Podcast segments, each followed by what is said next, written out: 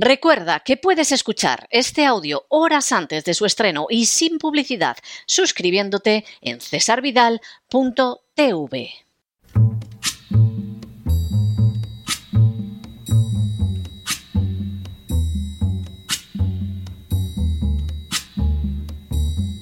La voz con César Vidal, desde el exilio. When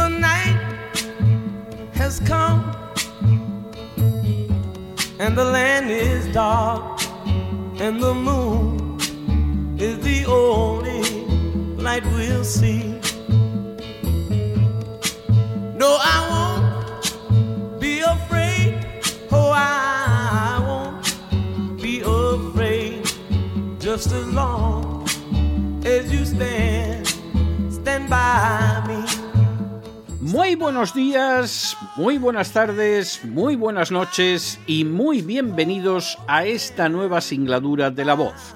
Soy César Vidal, hoy es el martes 20 de febrero de 2024 y me dirijo a los hispanoparlantes de ambos hemisferios, a los situados a uno y otro lado del Atlántico y del Pacífico y como siempre lo hago desde el exilio. Corría el año 1893 cuando en Estados Unidos tuvo lugar una gravísima crisis económica que pasaría a ser conocida históricamente como el pánico de 1893. La depresión económica que se produjo en los años siguientes llevó a muchos americanos a reconsiderar sus posiciones políticas, y entre ellos estuvo un joven republicano de Wisconsin, descendiente de hugonotes franceses y llamado Robert La Follette. Siete años después, con un 60% de los votos, La Follette se convirtió en gobernador de Wisconsin y emprendió reformas políticas muy concretas que tenían que ver con los impuestos y con la democracia interna de los partidos políticos mediante el establecimiento de un sistema de elecciones primarias.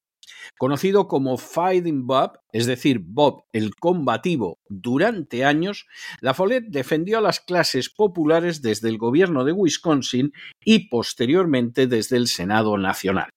Fue así como exigió que se concedieran créditos baratos a los agricultores, que se prohibiera el trabajo infantil, que se impulsara la libertad sindical, que se concediera el voto a las mujeres, que se acabaran las intervenciones armadas de Estados Unidos en Hispanoamérica y que se convocara un referéndum siempre que la nación fuera a entrar en guerra. En todas y cada una de las ocasiones, la Follette se guió por una máxima que afirmaba The basic principle of this government is the will of the people. Es decir, el principio básico de este gobierno es la voluntad del pueblo. Para la Follette, la finalidad de las instituciones no era, por lo tanto, favorecer a determinados lobbies, satisfacer a ciertas oligarquías o lanzar la carrera de políticos que vivían de engañar a sus electores. La única legitimidad de las instituciones era transmitir y actuar de acuerdo a la voluntad del pueblo. En las últimas horas hemos tenido nuevas noticias sobre la manera en que la política de la Unión Europea va a afectar de manera trágica al sector primario en España. Sin ánimo de ser exhaustivos, los hechos son los siguientes. Primero, la Unión Europea ha decidido cambiar el reglamento relacionado con el transporte animal en el interior de su territorio. Segundo, la nueva norma afectará a unos 1.600 millones de animales por año. Tercero, la nueva norma resulta especialmente dañina para España por razones climatológicas y geográficas. Cuarto, Así, la nueva norma cuenta con limitaciones y prohibiciones para viajar cuando las temperaturas son superiores de 25 o de 30 grados centígrados. Quinto, de hecho, la aplicación de esta normativa, que se presentó ya el 8 de diciembre de 2023, supondría el cierre de casi 930 granjas y la destrucción de 1.392 empleos en el sector de la carne vacuna en España, según un informe técnico de Lightnet Biotrends Consultoría Estratégica encargado por ProVacuno. Sexto, A ese desastre económico en España se le sumaría una pérdida de la actividad anual del 40% en más de 1.700 explotaciones ganaderas. Séptimo, la consecuencia directa de esa situación sería una reducción del 17,2% del valor de producción de vacuno en España. Octavo, en términos económicos, los ganaderos españoles tendrían que afrontar unas pérdidas cercanas a los 700 millones de euros en relación con el año 2022. Noveno. Esta situación, derivada de la normativa europea, repercutiría, por supuesto, en los consumidores españoles, ya que el coste de producción de la carne de vacuno en España aumentaría casi un 11%. Décimo. Entre las razones para este innegable desastre se encuentra el hecho de que el ganado tiene que descargarse del camión a las 21 horas de trayecto en el curso de un día. Un décimo. Igualmente, se acorta la duración del viaje para terneros lactantes a 19 horas, parando una hora cada nueve horas, y también para los animales destinados al sacrificio a nueve horas. Duodécimo. Además, al ser España una nación situada en la periferia de Europa y dependiente de la exportación, el acortar la duración de los viajes limitará enormemente sus posibilidades comerciales. Y mientras que Francia tendrá prácticamente el monopolio ganadero, España se verá fuera del mercado único europeo. Décimo tercero. Así, la llegada de terneros de la Unión Europea con destino al sacrificio en España se reducirá un 50%.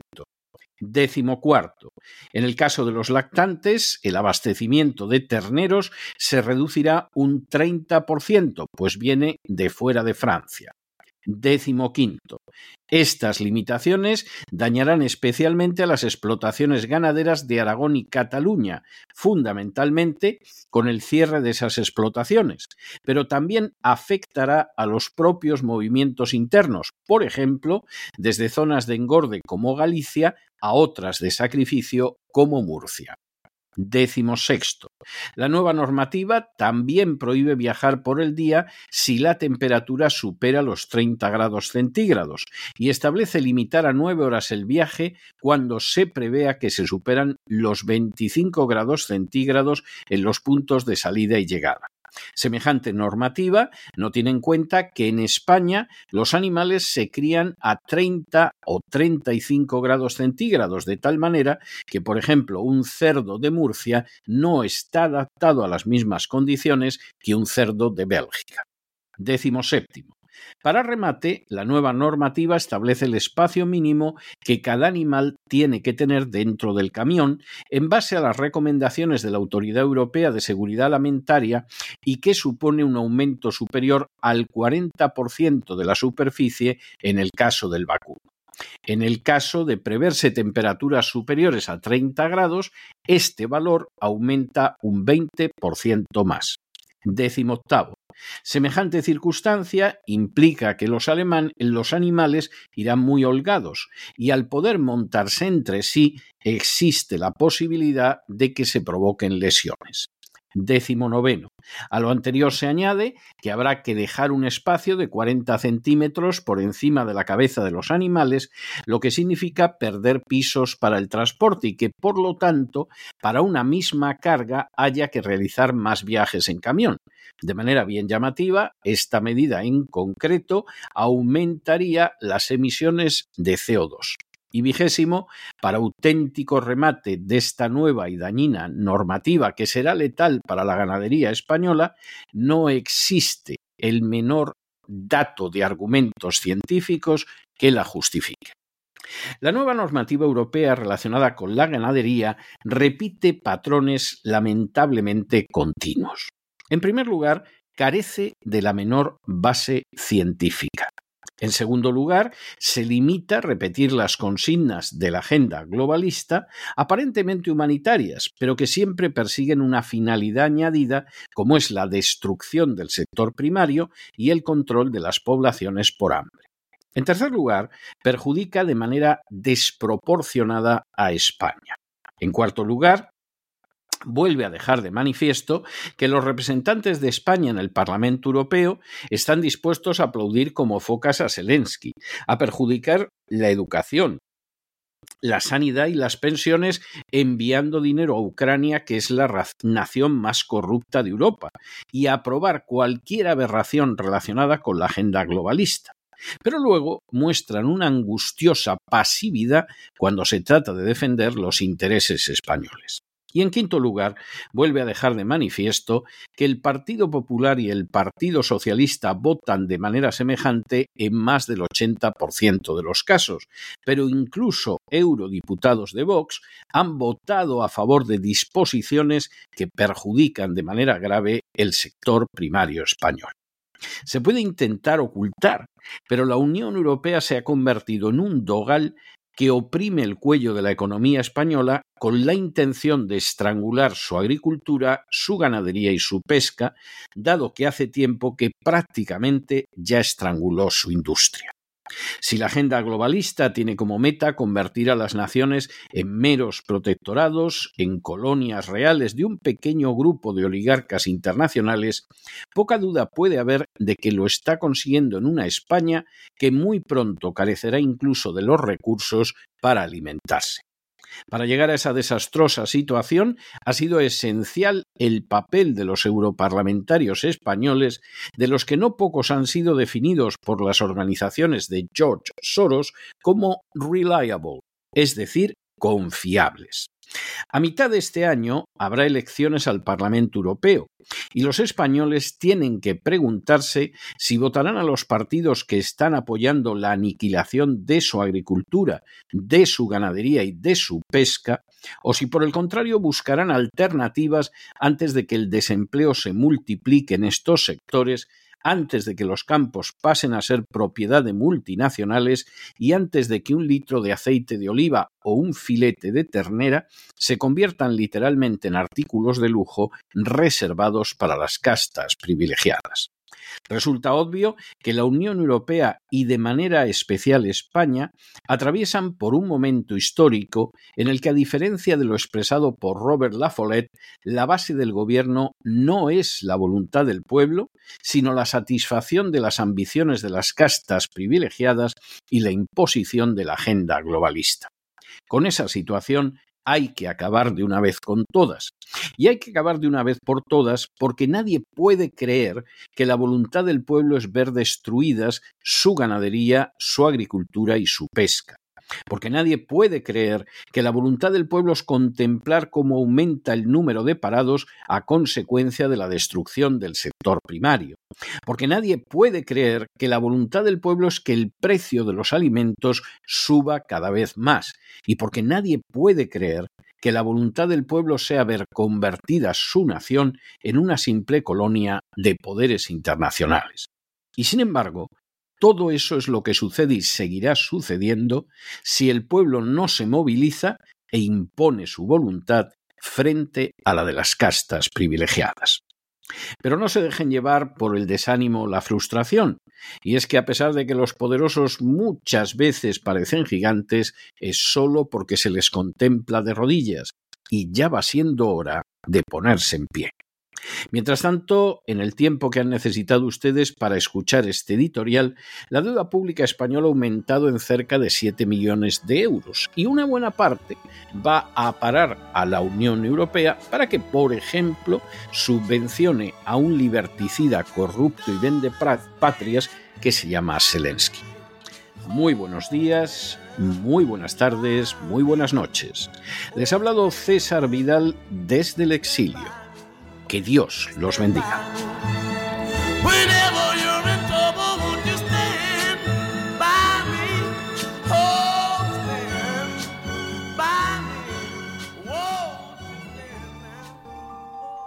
Esta sección está patrocinada por crowdfunding con el siguiente mensaje.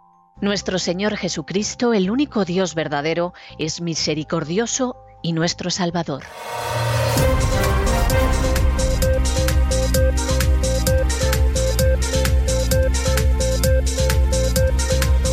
Las noticias del día. Estamos de regreso y estamos de regreso después de ese editorial que hemos dedicado a una de las últimas maldades que salen de Bruselas, que salen de la Unión Europea. Como suele ser habitual, esa maldad le viene a España como una pedrada en el ojo. Significa acabar prácticamente con su ganadería sobre todo en el caso de la ganadería de vacuno, puede ser algo tremendo. Es verdaderamente una pedrada en el ojo por no calificarlo de auténtico tiro en la nuca. Claro, esto eh, hace que uno se pregunte muchas cosas. Por ejemplo, el Partido Socialista y el Partido Popular, que en el Parlamento Europeo votan lo mismo más del 80% de las veces, Parece mentira que se puedan poner tan de acuerdo en el Parlamento Europeo y luego en el Parlamento Español, teniendo que se supone actuar para defender los intereses de los ciudadanos, no se pongan de acuerdo en nada, hombre, salvo en cuestiones muy puntuales como por ejemplo subirse el sueldo. ¿eh? En eso, en subirse el salario, sí se ponen de acuerdo, pero más allá de eso son incapaces de llegar al menor acuerdo y en el Parlamento Europeo más de 80 veces votan juntos. Bueno, pues es inquietante. También hay que decir, no sabemos si por despiste, porque a lo mejor pasaban 20 votaciones a la vez y no se lo leyeron bien, lo que fuera, ha habido algún eurodiputado de Vox que ha votado a favor de la entrada de productos asiáticos en la Unión Europea que a España le viene como una pedrada en un ojo.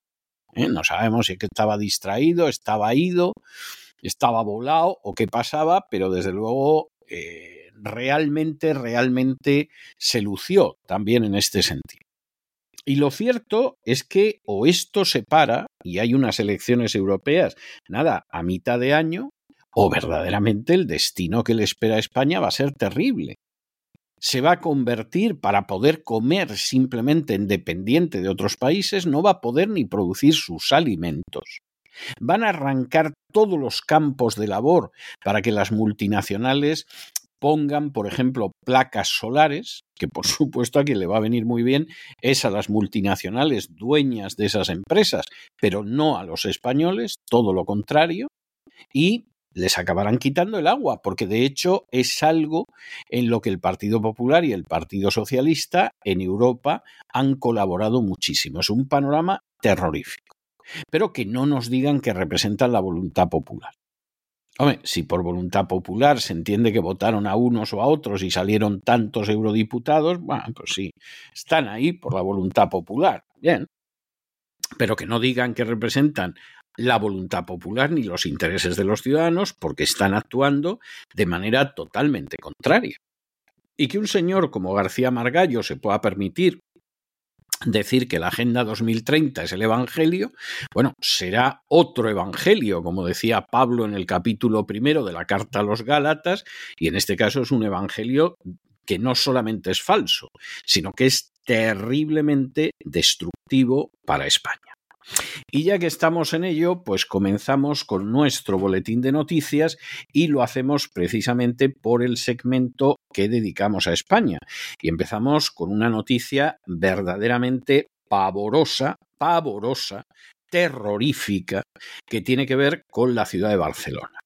En la ciudad de Barcelona se producen al día tres agresiones sexuales. Son datos de los mozos de escuadra y de la Guardia Urbana. No vayan ustedes a pensar que es la extrema derecha desestabilizadora, los españolistas, no, los mozos de escuadra. Las agresiones en el curso del último año han aumentado un 24,5%. Las agresiones sexuales es para echarse a temblar y la delincuencia en general en un año ha aumentado un 8,3%.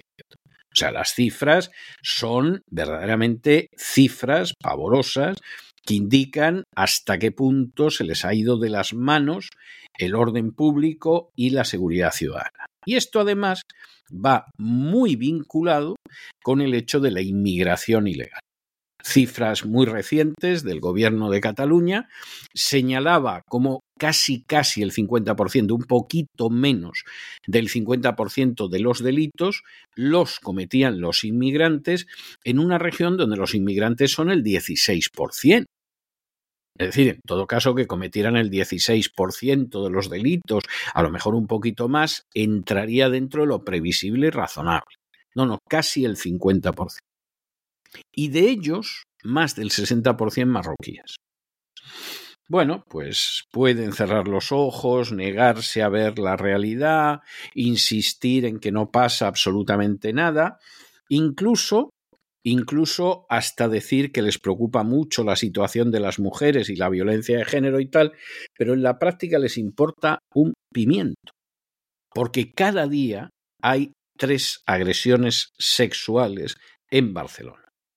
Superaron el año pasado holgadamente el millar, que se dice pronto, y han aumentado en un 24,5%. Bueno, pues metan la cabeza con una barretina enroscada, eso sí, debajo de tierra, a ver si así no ven la realidad, pero la realidad es terrible. Y a ver cómo meten ustedes la cabeza debajo de tierra y cómo colocan el cuerpo, no sea que aprovechen la situación absolutamente desvalida en la que se encuentran para agredirlos sexualmente también y formar parte de esas más de mil agresiones sexuales que tienen lugar en Barcelona cada día, al año, al año. Bien, examinamos estas y otras noticias que los afectan con la ayuda absolutamente indispensable de María Jesús Alfaya. María Jesús, muy buenas noches. Muy buenas noches, César. Muy buenas noches a los oyentes de La Voz. En la ciudad de Barcelona, en Cataluña, se denuncian tres agresiones sexuales al día, según datos de los Mossos de Escuadra y de la Guardia Urbana. Las agresiones han aumentado respecto al último año un 24,5%. Durante el año 2023 se denunciaron 1.100 agresiones sexuales y la delincuencia en general en Barcelona ha aumentado un 8,3%. Son datos que fueron expuestos en rueda de prensa ayer tras la Junta de Seguridad Local. En el año 2023 se incrementaron todo tipo de delitos en Barcelona. La violencia de género aumentó también un 21%. Lo distinguen con la violencia doméstica un 15%. También se incrementaron los delitos de odio y discriminación, según informan, un 22,3%. También aumentan las detenciones, en consecuencia un 23% más de detenciones, pero esto no se ha traducido, no ha hecho que se reduzcan los delitos. Durante el año 2023 se arrestaron a 27.252 delincuentes. Los delitos más numerosos siguen siendo los hurtos, que representan la mitad de los delitos investigados, y la mayoría se perpetra en plena calle, en establecimientos comerciales y en transporte, sobre todo en el metro. El 17% de los delitos contabilizados son estafas contra el patrimonio, la mayoría cometidos por Internet. Y como les decimos, las detenciones no disuaden de la comisión de delitos debido a la falta de condenas y por las leyes que hay. Hay que decir que unos 500 delincuentes son reincidentes, que fueron arrestados más de 4.200 veces por unos 6.200 delitos. En este sentido, durante la rueda de prensa, el teniente de alcalde de seguridad de Barcelona, Albert Batle, ha defendido la actuación de las fuerzas de seguridad y vuelve a reclamar cambios en la ley y penas más altas para aquellos que dice han hecho la delincuencia su modus vivendi. Bueno, y por supuesto, como no podía ser menos, hoy en la sala constitucional del Congreso de los Diputados se produjo una manifestación de enfermos de ELA, de expertos, de cuidadores, de familias, para suplicar por enésima vez que se apruebe una ley relacionada con la ELA. ¿Por qué? Pues miren ustedes, es muy sencillo. Porque en el caso de la ELA, que es una enfermedad degenerativa, en la cual el paciente no puede socorrerse a sí mismo, llega un momento en que el paciente tiene que elegir o entre morir o entre poder vivir algo más, quizá a la espera de que se encuentre algún tipo de tratamiento, aunque sea paliativo, y esa decisión entre vivir o morir depende precisamente de su capacidad económica. ¿Qué es una persona con una situación económica débil o, simplemente del montón? Pues no le queda más que morir. en un momento determinado, suplicar que lo ceden, que eso sí parece ser que te lo cubre la seguridad social, que lo maten y salir de este mundo. Que es una persona en una situación económica mejor, incluso una persona acomodada, bueno, pues puede ir gastando lo que ha ahorrado a lo largo de toda su vida, quitándoselo a sus hijos y, por supuesto, por muchos impuestos que haya pagado, pues esa es la opción que tiene para vivir un poco más. Pero no hay más. Y esta gente ha pagado impuestos. A esta gente en muchos casos seguramente hasta les habrán robado más del robo que significan los impuestos. Pero llegan a esta situación y la única alternativa que ofrece la casta política en España es que te mueras o que vivas un poquito más, pero te lo pagas tú. Esto con un gobierno social comunista. No es que si esto lo hiciera un gobierno de derechas, pues estuviera bien, pero bueno, digamos que ciertas cosas hay gente que las presupone los gobiernos de derechas. No, no, es un gobierno que por definición tendría que ocuparse de la gente, que tendría que dar una enorme importancia a la sanidad pública, que tendría que intentar extender el cuidado médico a todo el mundo, en teoría. En teoría, porque en la práctica, por supuesto, se da la circunstancia de que provoca mucha más reacción el que alguien critique el coste de los desayunos en el Ministerio de Trabajo que, por supuesto, la situación de los enfermos de él. Esto se ve en las redes sociales. En un momento determinado criticas el hecho de que la ELA no esté cubierta y generalmente suele haber gente que protesta porque lo dices. Porque lo dices y porque no puedes dejar mal al gobierno. ¿Se te ocurre en un momento determinado criticar el gasto salvaje en desayunos del Ministerio de Trabajo? Y entonces empiezan a salir un montón de personas que me imagino que serán familiares o, beneficiados del gasto o empleados o lo que sea, poniéndote de vuelta y media por criticar el coste de los desayunos. Es algo que provoca más reacciones. Y eso dice mucho de una sociedad, pero desde luego la situación de la ELA es una vergüenza. Con el gasto que tiene este gobierno y otros anteriores es más vergüenza y con la manera en que no dejan de aumentarse los impuestos y el gasto público, bueno, la vergüenza llega a unos niveles de vileza verdaderamente, pero verdaderamente trágicos. Las personas con ELA y sus familiares siguen sufriendo el abandono institucional gobierno tras gobierno. La realidad, nosotros hicimos un especial en este programa sobre el ELA, que era escalofriante, es que estos enfermos tienen que elegir vivir o morir dependiendo de su capacidad económica, porque no hay ayudas, se les abandona. Más de 150 personas, entre pacientes con ELA, expertos, cuidadores y familias, han reclamado hoy en la Sala Constitucional del Congreso de los Diputados que se apruebe una ley de ELA para que asegure una vida digna y que ningún enfermo tenga, decían, que vivir o morir en función de su capacidad económica. Así se constató durante la jornada titulada por una regulación que garantice una vida digna a las personas CONELA, que organizó la Confederación Nacional de Entidades de la ELA, CONELA. La iniciativa legislativa de la ELA no se llegó a tramitar debido, dicen, a la convocatoria de las elecciones generales el pasado 23 de julio. Durante la presentación de esta jornada, un paciente con ELA, Juan Carlos Unzúe, decía lo siguiente, algo que recoge Servimedia. A los políticos les digo que no deben permitir que una persona con ELA, queriendo vivir, se vea obligado a morir por la falta de la ley ELA y de las ayudas que conllevaría.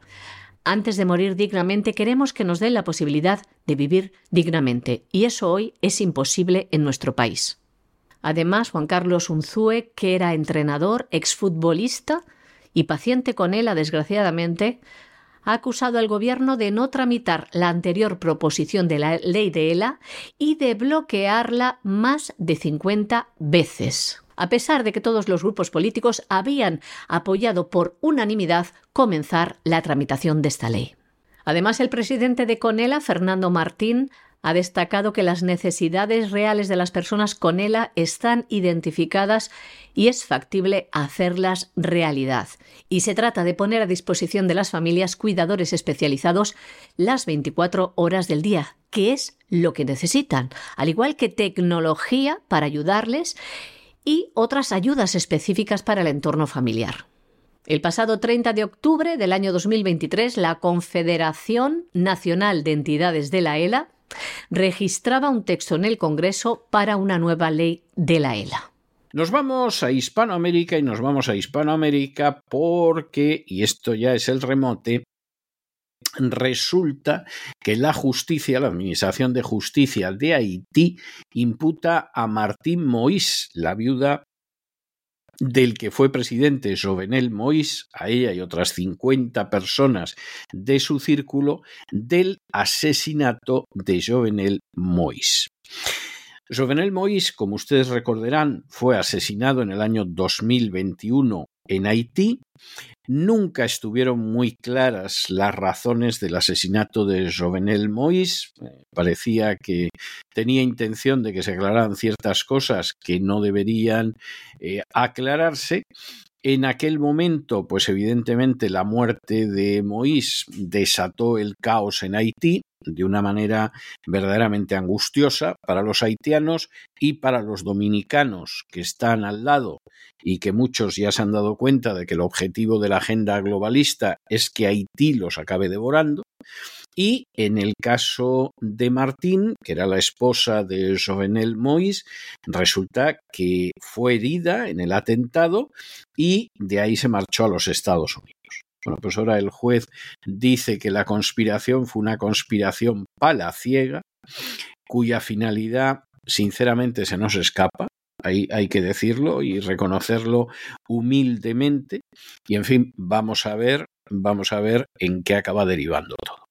La justicia de Haití ha imputado a Martine Moise, la viuda del expresidente Jovenel Moise, y otras 50 personas de su círculo cercano de los delitos de asesinato, tentativa de asesinato, complicidad, asociación criminal, robo a mano armada, terrorismo, posesión y tenencia ilícita de armas, conspiración contra la seguridad interna del Estado, entre otros delitos. Todo ello en el marco de la investigación del asesinato contra el expresidente Jovenel Moise en julio del año 2021 en su residencia. El juez que lleva el caso es Walter Wesser Voltaire ha ordenado el arresto y el encarcelamiento de todos los imputados, todos ellos, como les decimos, cercanos al presidente asesinado, hasta, como les decimos, señalan a la víctima. Entre los imputados están, entre otros, el ex primer ministro de Haití, Claude Joseph, el ex secretario general del Consejo de Ministros, Renal Luberice, el ex ministro del Interior, Arduan Cefirín, el antiguo jefe de la Policía Nacional, León Charles, quien ahora se desempeña como representante permanente de Haití ante la Organización de Estados Americanos. Son algunos de los acusados. Hay que decir que el mismo juez ya emitió en el mes de enero una orden de arresto contra la viuda del expresidente asesinado. Hay que decir que en el momento del crimen la viuda también fue víctima de este ataque. Se encontraba junto a él en su residencia. También estaban allí sus dos hijos cuando un grupo de hombres armados entró en el domicilio, dispararon contra el presidente y también su mujer Martín Moise resultó herida. Sobrevivió al ataque y fue trasladado a los Estados Unidos para recibir tratamiento. La muerte de Moise dejó un vacío de poder que agravó la convulsa situación política y económica del país, que saben está en situación de crisis, inseguridad, asesinatos y secuestros a diario, y esperan la intervención internacional. Bueno, y esta es una buena noticia que hay que dejar en el haber del presidente Milei. Por primera vez en 12 años, que se dice pronto, Argentina registra un superávit financiero de 518.408 millones de pesos argentinos un equivalente a 620 millones de dólares. No es una gran cifra, es una cifra pequeñita. Es verdad que entre todo el equipo de la voz no levantamos esa cifra todas las semanas, pero, pero es una cifra realmente modesta. Pero que hace referencia a cómo en el momento en el que se empieza a recortar gasto público innecesario, pues evidentemente eh, el Estado puede respirar mejor. Esto está por ver cuánto tiempo dura, está por ver si aumenta, está por ver si no acaba al final deglutido por otro tipo de cosas, pero no cabe la menor duda de que para sacar a flote a una nación, sea Argentina sea España, sea los Estados Unidos, sea la que sea, hay que recortar el gasto público y quitar todo aquello que es superfluo, que luego varía según los países. Es verdad que suele pasar por la creación de grandes clientelas, pero varía según los países.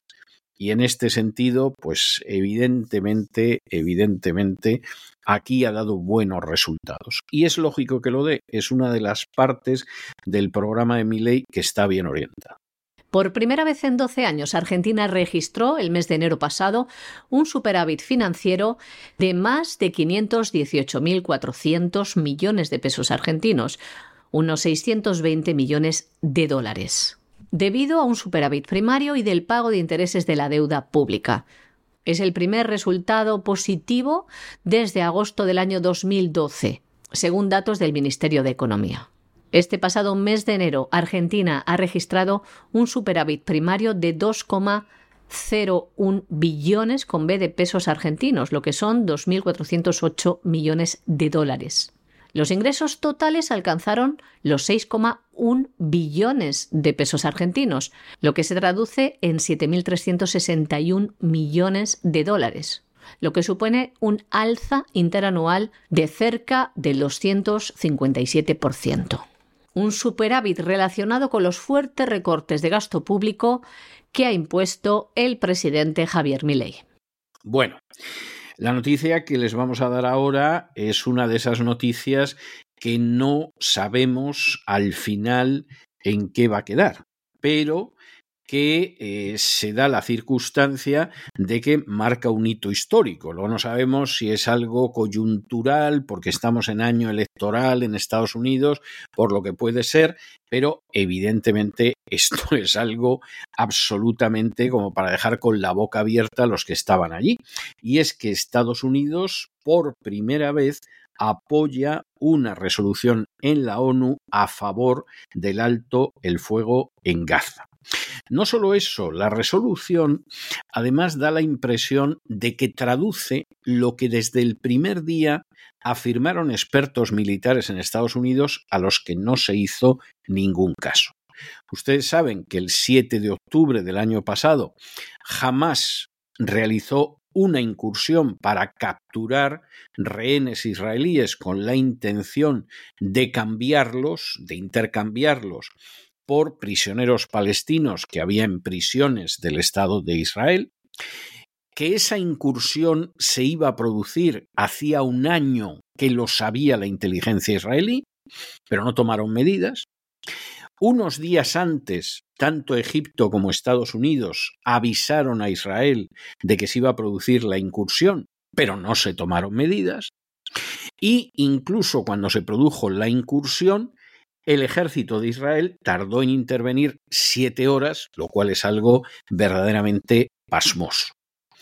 No es extraño que muchos hayan interpretado esto como una acción de Netanyahu, pues para unificar a la nación alrededor de él, aprovechando que hay una guerra, y de paso para acabar expulsando a los palestinos de Gaza, cosa que están diciendo sus ministros todos los días y de una manera evidentísima. Le dedicamos el viernes precisamente un editorial a la conferencia por la victoria de Israel, en la que estuvo Netanyahu y la mitad de su gobierno, para apoyar la expulsión de los palestinos.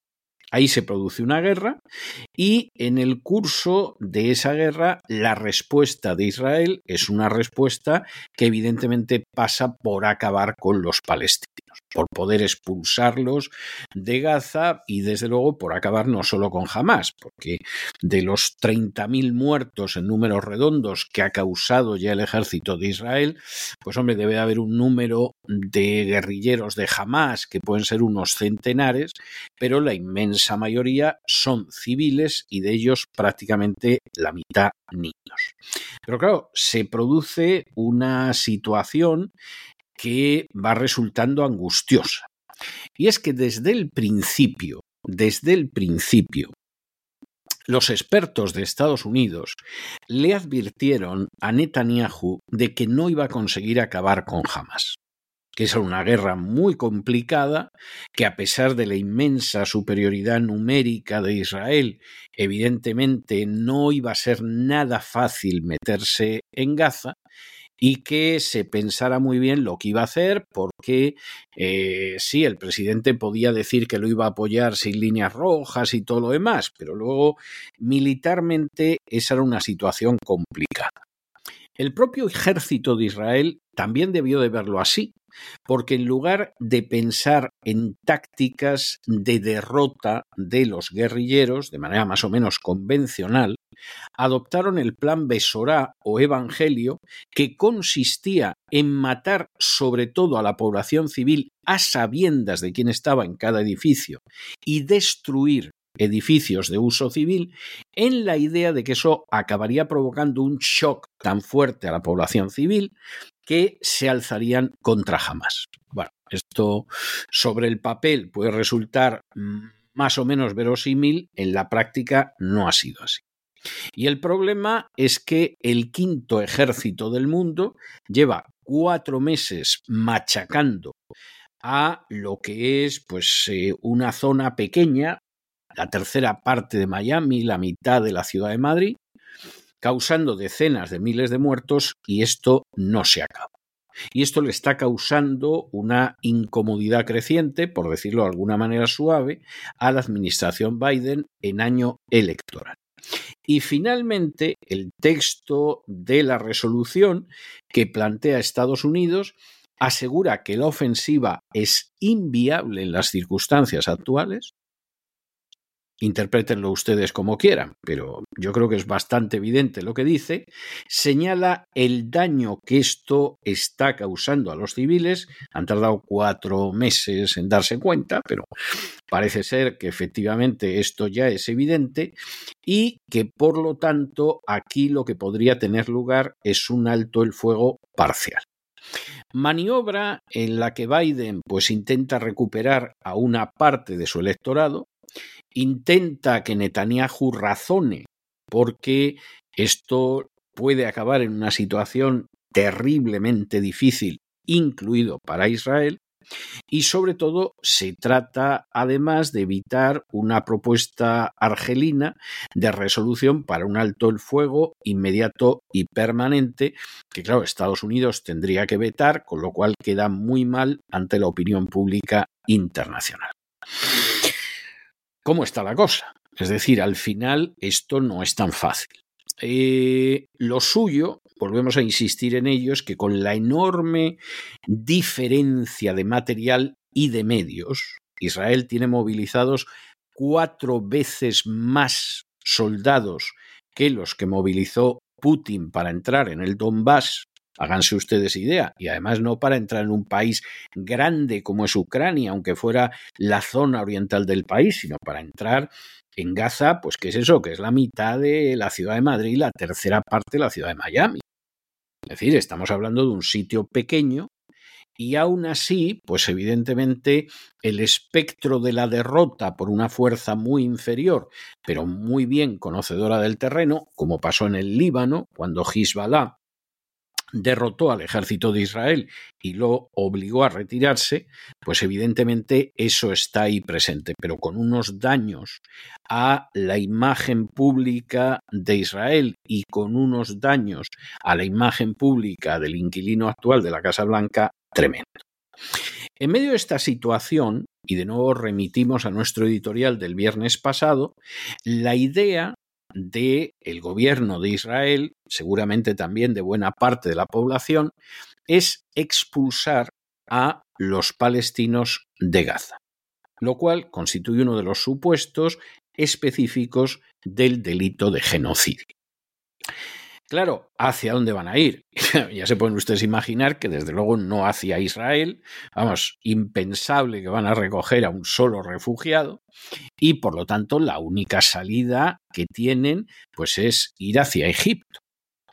Y Egipto está en una situación que, por supuesto, vamos, ni de lejos, ni de lejos se da la circunstancia de que puede acoger a dos millones de palestinos. Pero vamos, ni Egipto, ni los Estados Unidos, ni China, ni nadie. Es que eso es algo de sentido común.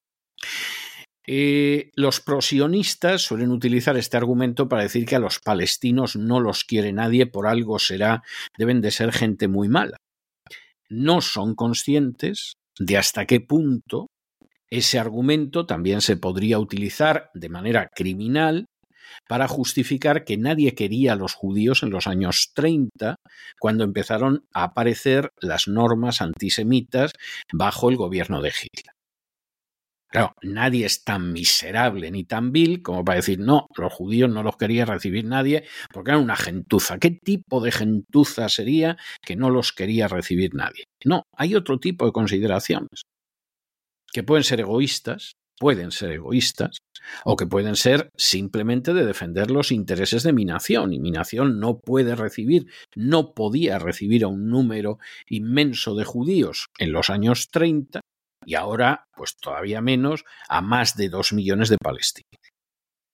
Y tiene que ver con eso. Y utilizar esto para decir que, claro, los palestinos son tan malos, tan perversos, tan inicuos que nadie los quiere recoger, pues hombre, evidentemente es un argumento eh, para romper a llorar realmente para romper a llorar por la persona que lo pueda utilizar en este sentido. Pero lo cierto es que Egipto en estos momentos no puede acoger eso, insistimos, no solo Egipto, ningún país del mundo, y tampoco puede acabar al final construyendo un campo de refugiados, porque claro, en un campo de refugiados puede haber una población mayor o menor, pero lo que no puede haber es más de dos millones de personas, que es lo que hay en Gaza por más que por lo menos la mitad del gobierno de Netanyahu, con Netanyahu a la cabeza, considere que hay que aprovechar para echar ya de una vez a los palestinos y ocupar Gaza.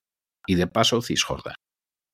Porque el lema del Likud, de la carta fundacional del Likud, de mm, partido al que pertenece Netanyahu, es que del río al mar todo tiene que estar bajo un único control israelí. Esto cuando lo dicen los palestinos, lo de del río al mar, Palestina será libre, pues hay quien considera que es un llamamiento al exterminio de los judíos, lo cual es una interpretación como mínimo un poco imaginativa, pero claro, cuando lo dice el Likud en su carta fundacional, no se entera absolutamente nadie de ello. Bueno, pues a que cada cual sus consecuencias, porque aquí si alguien va a expulsar de su territorio a alguien, no parece que una de las partes tenga la menor posibilidad y otra parece que está muy decidida a hacerlo. Justo antes de que en el Consejo de Seguridad de la ONU se votase una resolución de alto el fuego en Gaza, Israel bombardeó el este de la ciudad de Gaza y también la ciudad de Han Yunis. Bombas que caen sobre la población civil que está siendo exterminada, la mayoría niños. Por primera vez Estados Unidos ha votado a favor de una resolución en el seno de la ONU un alto el fuego. El texto de esta resolución que plantea el gobierno de Joe Biden asegura que la ofensiva es inviable en las circunstancias actuales y señala el potencial daño a los civiles. Según dicen, esta maniobra de los Estados Unidos trataría de evitar la propuesta por Argelia, una resolución de alto el fuego inmediato y permanente. Y les contamos también que Egipto ha construido un muro de hormigón para frenar el éxodo de palestinos. Las imágenes de satélite muestran que estos muros podrían albergar un refugio para los desplazados en el caso de que Israel ataque Rafah, que alberga millones de refugiados. Egipto, por su parte, niega que esté construyendo un campo de refugiados. Les contamos también que el líder del brazo político del movimiento de resistencia islámica, Hamas, Hablamos de Ismail Hanille, ha viajado hasta Egipto en el marco de un proceso de negociaciones para un posible alto el fuego en la franja de Gaza a cambio de la liberación de rehenes secuestrados el 7 de octubre por el grupo islamista.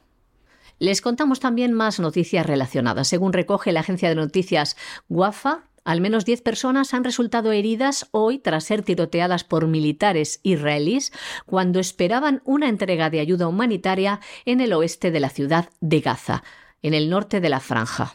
Y en Han Yunis, donde se encuentra el hospital Nasser, la Organización Mundial de la Salud ha confirmado el fin de una segunda operación de evacuación de pacientes que ha permitido, en unas condiciones extremas, el traslado de 32 pacientes en estado crítico, incluidos los niños. Como saben, las fuerzas israelíes cercaron este gran hospital de los pocos que quedan activos y obligaron a salir a los pacientes, aun con el riesgo de que perdieran la vida en los traslados. Bueno, y como en Europa han decidido que Europa, la Unión Europea, se hunde fundamentalmente porque no tiene la menor soberanía, sus decisiones la toman los capitostes de la agenda globalista y de la OTAN, pues hay quien ha pensado, mentes totalmente preclaras, que la única salida de la Unión Europea es ir a una guerra una guerra contra Rusia, que además lo que acabaría consiguiendo es el hundimiento absolutamente irreversible ya de la Unión Europea. No hay nada más que ver a ese ministro alemán diciendo que hay que atacar a Rusia y hay que atacarla ya de manera preventiva, o ver las fotos del hijo de Soros con Ursula von der Leyen en la conferencia de Múnich para darse cuenta de que hay gente que si Europa se ve hundida en una guerra mundial va a disfrutar, pero vamos, más que un tonto con una tiza. Es triste decirlo, pero es así.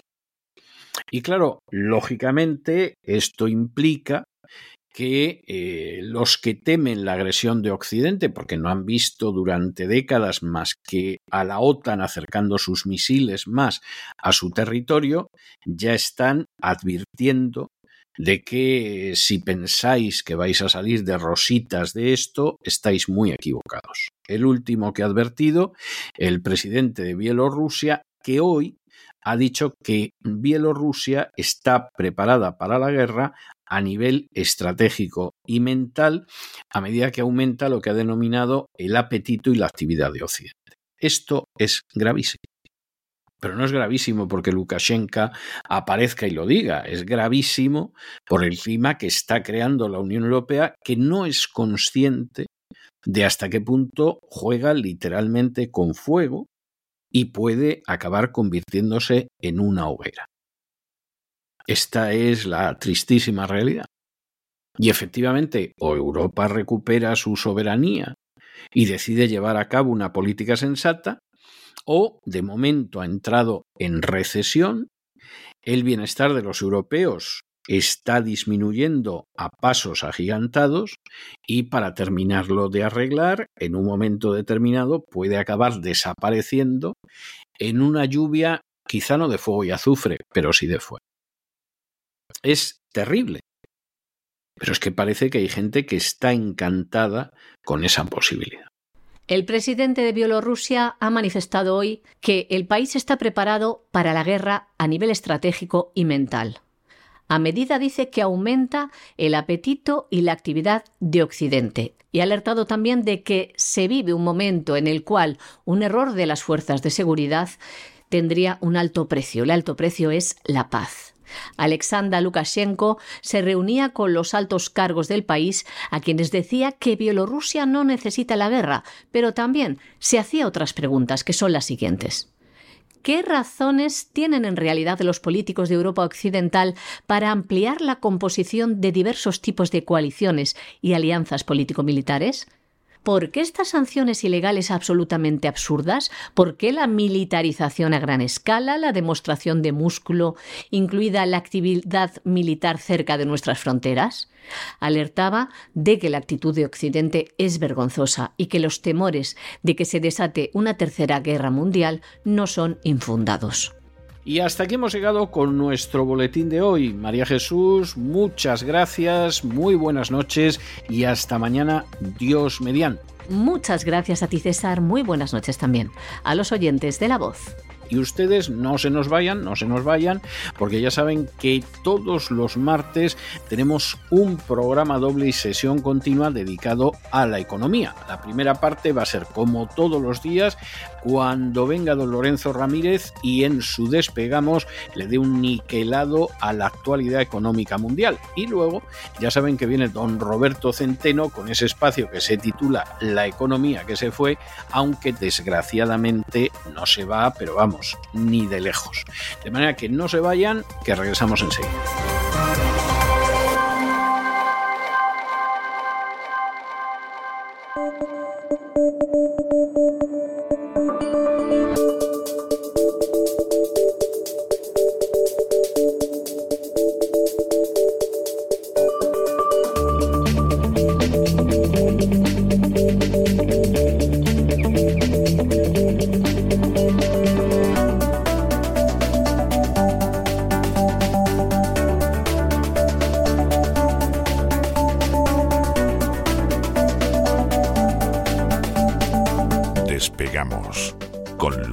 Ramírez. Corremos raudos y veloces hacia nuestro avión, atravesamos el umbral, nos tiramos en plancha sobre los asientos, nos abrochamos los cinturones,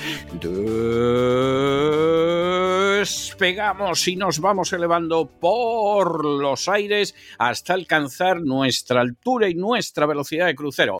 A mi lado don Lorenzo Ramírez que anda mirando una foto ahí Ostras, ¿quién es el negrata ese que está detrás de ese escuchumiza? ¡Ostras! Pero si es el hijo de Soros. ¿Pero dónde ha sacado usted la foto del negrata y el hijo de Soros? Por favor. Que esto, eh, esto. Bueno, no voy a hacer comentarios sobre lo que me parece el hijo de Soros, que es un canijo, con el Sí. negrata ese como un armario ropero detrás de él abrazándole a la espalda. O sea, líbreme Dios siquiera de pensar, de expresar lo que se me viene a la cabeza con el, arranque. el negro inmenso adosado a, a- a ese canijo de sol. Lo va a matar, lo va a matar. Vamos, es- es- qué foto más tremenda, por Dios. Qué vuelo nos va a dar usted, don Lorenzo. Muy buenos días. Buenos días, buenas tardes, buenas noches, don César. Sí, la verdad es que ver a Alex Soros con el compañero detrás es como ver un, un- un botellín de tónica, ¿verdad? Al lado de una Coca-Cola de dos litros. Pero efectivamente, De dos litros o de tres, vamos. Y botellín, botellín de esos que hay en los frigoríficos de los hoteles de Ginebra o algo así. O sea, da, un- da una impresión tremenda, ¿no? se la han pasado bien, se la ha pasado bien Alex Soros. no sé si es- hombre, tiene una cara Alex Soros de que Sí. con el negro no lo pasa mal, ¿eh? No, no. En general yo creo que es un hombre seamos feliz. ¿eh? sinceros, ¿eh? Yo creo que es un hombre que feliz. Alex Soros se, se puede decir que feliz, ¿no? Ha recibido una herencia importante, el padre saqueando todo lo que ha podido, pues ha conseguido una fortuna importante y ahora pues él está jugando, jugando con sus políticos y se la han pasado muy bien en la cena que ha organizado en la conferencia de seguridad de Múnich. Todos los años organiza una cena Open Society. Alex Soros es el heredero del imperio el que casi con toda seguridad se puede terminar de cargar el imperio. Esa es la, la pre- la previsión o la predicción que yo hice hace unos meses y que recientemente me preguntaban en relación con Soros. Ojalá sea Eso, así, ¿no? eso sería la respuesta de las oraciones de mucha gente decente. Ojalá acierte usted. No sería el primer infante, el primer hijo que se carga el imperio del padre. Eh, de hecho, en el mundo empresarial hay muchísimos ejemplos. eh, y aquí no hay mucha pelea por la sucesión, porque ahí está claro que es Alex el hombre con falda. Con faldas ya lo loco, en este caso estaba muy contento. En la cena lo sentaron al lado de Ursula von der Leyen, que también eh, fue la que eh, realizó el discurso de apertura. eh, y ahí está, pues en esa cena anual que organiza Open Society con el Consejo de Relaciones Exteriores Europeo en esta conferencia de seguridad de Múnich. Y entonces nos decía Alex Soros, es un privilegio, fíjense el lenguaje que utiliza, porque nos ayuda a comprender aquí quién está por arriba, quién está por debajo y quién limpia las sábanas cuando han terminado, ¿no? Es un privilegio ayudar a organizar y abrir la noche en la cena anual de Open Society y el Consejo de Relaciones Exteriores Europeo este año en la Conferencia de Seguridad de Múnich. Un gran discurso de apertura de Ursula von der Leyen, gracias a los líderes de la Unión Europea, a los senadores eh, y a la gente de la Administración por acompañarnos. Por acompañarnos, es decir, el protagonista ahí no es el- la Comisión Europea, ni siquiera es la cúpula de la OTAN, no, no, el protagonista es él.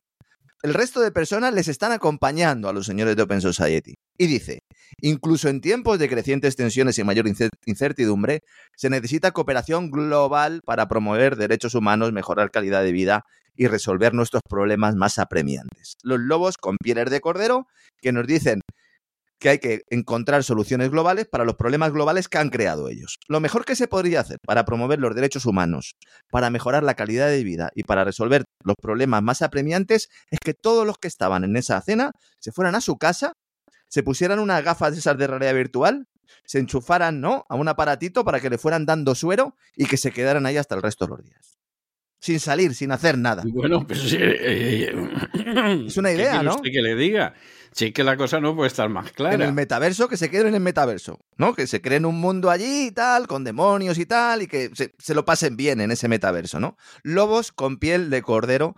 Alguien dirá, bueno, ¿y esto de la conferencia de seguridad de Múnich, por qué llevan ustedes hablando los últimos días? Esto es una conferencia anual sobre inseguridad internacional, aunque se diga que es sobre seguridad, es sobre inseguridad, porque es como, como intentar generar eh, zozobra, cómo dar de comer al complejo militar industrial.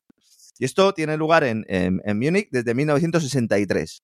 Y entonces es uno de esos organismos supranacionales que toman decisiones al margen de las democracias, aunque inviten a los eh, líderes eh, de las supuestas democracias, porque no hay jefes de Estado ahí, lo que hay son jefes de entidades supranacionales. El caso de Ursula von der Leyen es evidente, una Úrsula que eh, pierde posibilidades, papeletas o por lo menos ha bajado en las quinielas para ser secretaria general de la OTAN después de que se haya conocido en las últimas horas que en principio eh, ha sido nominada ella por su partido, la Unión Cristiano Demócrata, la CDU, candidata a un segundo mandato de cinco años al frente del Ejecutivo Comunitario. La CDU es la oposición en Alemania y es el partido del asesor de seguridad del gobierno que dice que hay que atacar a Rusia ya directamente en su territorio. ¿Eh? Para, por si alguien piensa que estos son los moderados o los que nos van a salvar de alguna manera, ¿verdad? De la guerra total. Así que von der Leyen, en principio, podría volver a ser presidenta de la Comisión Europea. Eh, ella ha dicho que en 2019 se presentó porque creía firmemente en Europa, que Europa es su hogar, lo que pasa es que sirve a intereses anglosajones, eso no lo dijo evidentemente Ursula von der Leyen, y dice, hoy, cinco años después, tomo una decisión muy pensada y consciente, me quiero presentar para un segundo mandato. Es decir, que bajaría en esas quinielas no se puede descartar nada, ya saben ustedes cómo es este mundo actual, pero la que sube y la que gana enteros, evidentemente, es Cristia Freeland, que, bueno, pues ya le podían haber puesto otro nombre a esta señora, porque desde luego que hacer el bien no ha sido eh, su labor durante su vida. Escritora, periodista, eh, política canadiense, realmente es la que gobierna el, eh, el Ejecutivo de Canadá por encima de Justin Trudeau. Justin Trudeau es otro actor, es otro tipo que ponen ahí eh, para hacer un poco, bueno, pues para dar la planta, ¿no? Eh, a Pedro Sánchez le gusta mucho el perfil de Justin Trudeau. De hecho, si nos fijamos, se pueden parecer incluso eh, bastante, mejor no físicamente, pero sí un poco en la planta. Y esta es la señora responsable de haber congelado las cuentas bancarias de los familiares de los manifestantes que salieron a la calle en aquella revolución de los camiones, recordarán nuestros amigos de los transportistas de Canadá, y que ha servido eh, esa, eh, bueno, esas leyes, porque ella aprobó una serie de leyes, pero son leyes evidentemente que son inconstitucionales, han servido de modelo para que ahora Alemania esté intentando hacer lo mismo con la oposición, con los simpatizantes de la oposición, en una noticia que dimos aquí que alguno no se creyó y que ya está en la mayor parte de todos los medios europeos. Una Cristia Freeland que creció también a los pechos de la familia Soros, eh, curiosamente. ¿Eh? Ha sido editora de Financial ¿Por, Times. ¿por qué, será, ¿Por qué será que no nos sorprende, don Lorenzo? Una de las entrevistas más eh, famosas de Soros, eh, que además se puede ver en YouTube, se la hace precisamente Cristia Freeland y se le nota a ella, le pone unos ojitos, está feliz, ha crecido a los pechos de George Soros. Cuando uno se pone a tirar del hilo, don Claro, César, no, aparece no siempre se el mismo. sabe, No se sabe realmente si es ella o es Garicano. En, en esa entrevista, o sea, esa mirada que tienen de sumisión al jefe de la secta, tú es que la ves a ella, miras a Garicano y no, no, no sé si es Maricano o es, Sería, o es ella, es sería algo perfecto. tremendo. Bueno, a Garicano le encantaría, evidentemente, ser secretario Pero no general de la OTAN. categoría para No eso. tiene, yo, no tiene. yo no le quiero eh, dañar en su corazoncito sorosiano, pero no tiene nivel. Él es más No, de no llevar el botijo, quizás. ¿no? De llevar el De botijo. llevar el botijo Sí. y día que esté generoso Soros eh, a la hora de conceder como favor el que le lleven el botijo, ¿eh? O sea, eso también. Una Cristia Freeland que además, bueno, vivía en Ucrania cuando trabajaba para Financial Times, para Washington Post eh, y para The Economist, y que, bueno, pues eh, básicamente, eh, pues ella tiene unos amplios lazos personales y políticos con determinados políticos y con determinados, sobre todo su familia, con determinados políticos ucranianos fascistas, es decir, nacionalsocialistas, que no es algo que estemos descubriendo ahora, es evidente que esto es así y veremos lo que sucede, porque claro, poner a una mujer de secretaria general de la OTAN, con el mensaje este que da, ¿no? De que realmente, pues, la igualdad y todas estas cosas.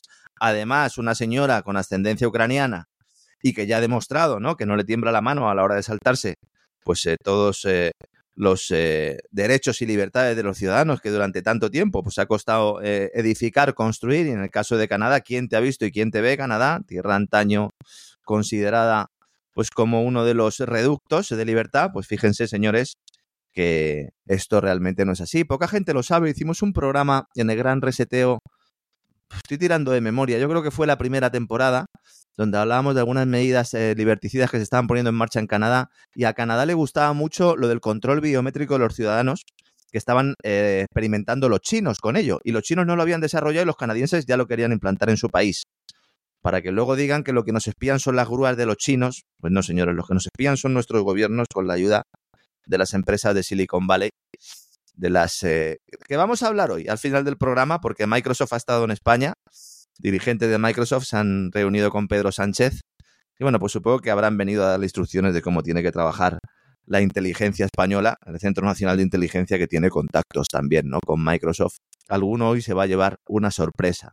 Y luego el tema de que sea ya no solo la conferencia de Múnich Open Society, sino también que esté el Consejo de Relaciones Exteriores, del cual también hablamos en un programa que hicimos eh, en, en, el verano del año 2021, en un especial que hicimos para ir conociendo a los gobiernos en la sombra, y uno de los organismos era el Consejo de Relaciones Exteriores, que además se celebraba entonces su, centenario cuando hicimos el programa, y que dirige, es uno de los organismos que va dirigiendo los pasos de políticos, creando escenarios futuros, realizando profecías que suelen cumplirse, porque claro, son precisamente estas organizaciones quienes mueven los hilos. Es menos conocido, seguramente, al menos en Europa, yo creo que en Estados Unidos es más conocido que el Foro Económico Mundial o que el Bilderberg, aunque el Bilderberg es verdad que recientemente, pues sobre todo en los últimos años ha tenido mucho predicamento, pero esta es una institución que es mucho más importante, que se crea en los años 20 el Consejo de Relaciones Exteriores por un grupo de intelectuales con el objetivo de ir preparando mentalmente a los ciudadanos de Estados Unidos para eh, que tuvieran esa necesidad de configurar un gobierno mundial, lo cual es una tarea titánica si tenemos en cuenta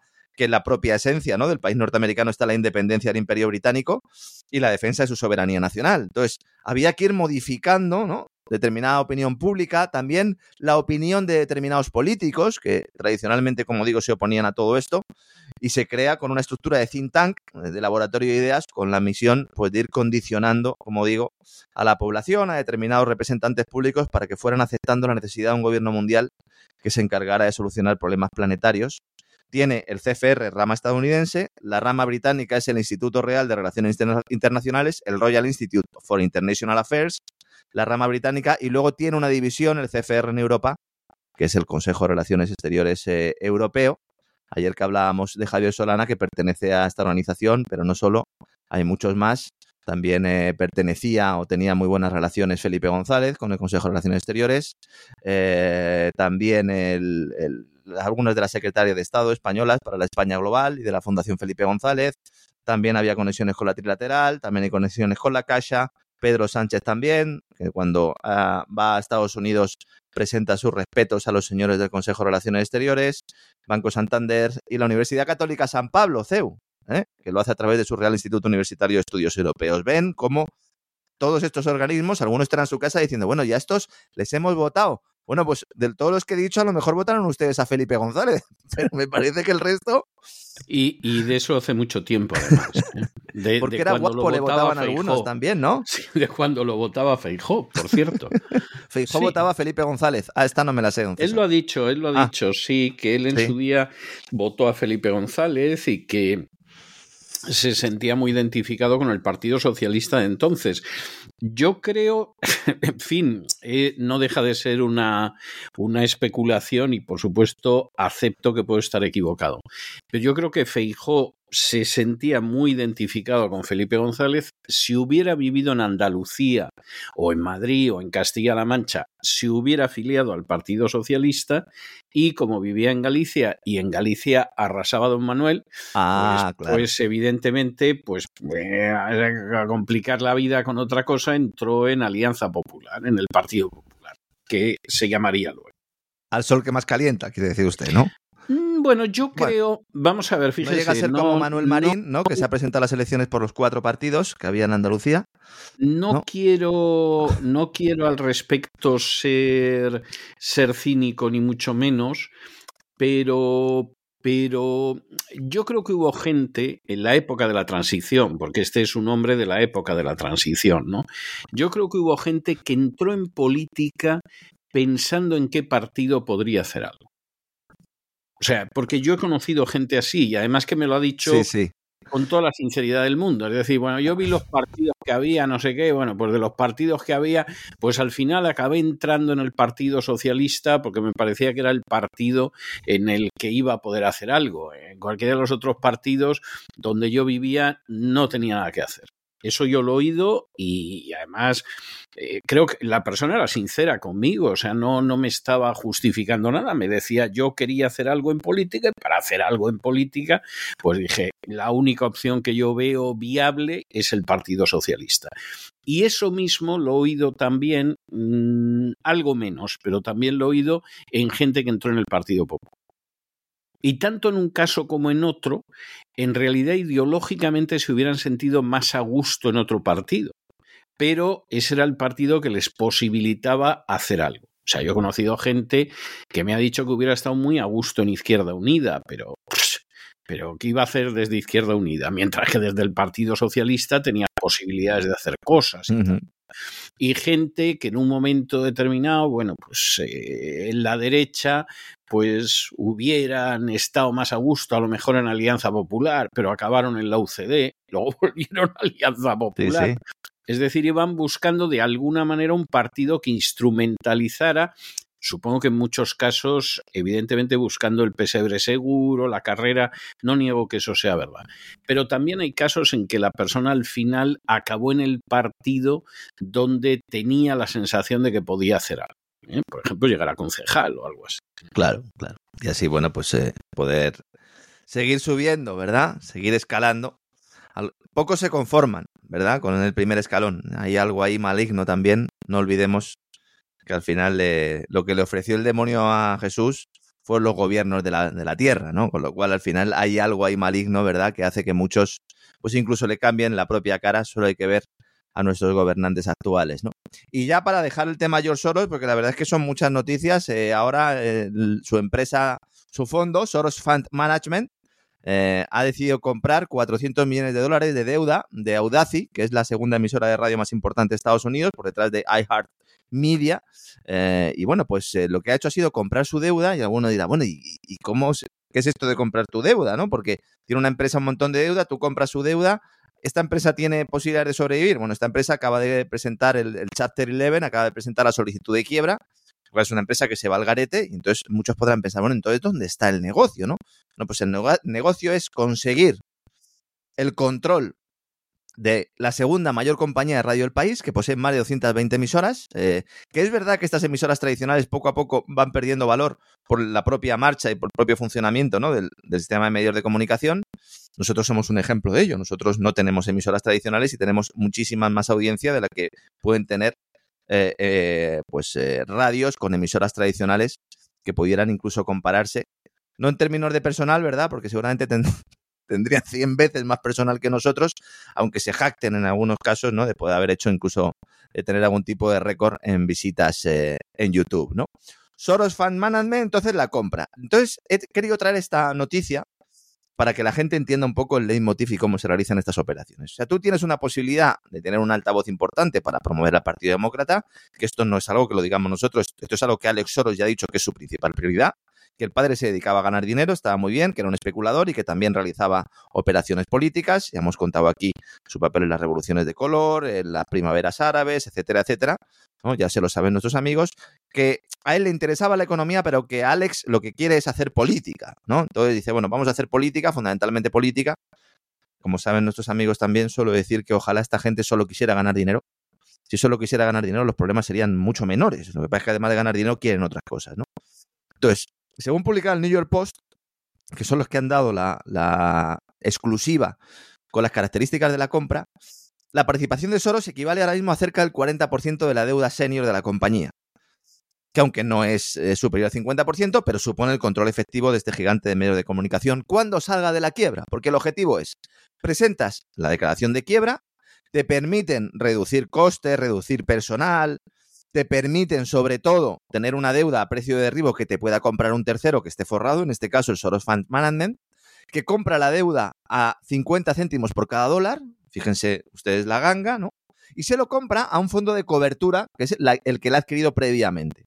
El fondo de cobertura, el hedge fund, ya sabía o se veía venir lo que podía ocurrir, adquirió esa deuda y luego se la vende a los señores eh, del Soros Funds Management. Audaci se declaró en, quiebra el 7 de enero. Eh, los reyes magos no le debieron de traer suficientes regalos. Se declararon en quiebra con una deuda de 1.900 millones de dólares. Y entonces está previsto que se apruebe el plan de reestructuración de Audaci con intervención judicial el 20 de febrero en un tribunal de quiebras de Houston. Entonces, los acreedores de alto rango serán reembolsados con acciones de la empresa reestructurada. Y los que no estén dentro de este grupo, es decir, los actuales accionistas, serán eliminados. Su valor será cero. Así es como se toma el control de una empresa. Así es como un fondo buitre vende a otro buitre y se queda con una empresa. Y viene, y viene de lejos, ¿eh? o sea, hmm. las maniobras de Soros de hacerse con todo, es decir, de hacerse con todo lo que pueda y más de los medios de comunicación, vienen de lejos y además se está fijando mucho en lugares donde, por ejemplo, hay, hay, una inclinación hacia el voto republicano. Por ejemplo, en el sur de la Florida lleva zascandileando desde hace años a ver si consigue hacerse con una serie de radios que siempre han sido muy cercanas al Partido Republicano, yo diría que a veces al sector duro duro del Partido Republicano y cómo irse haciendo con ellas, ir sustituyendo a la gente e ir a ver cómo vendes a Biden.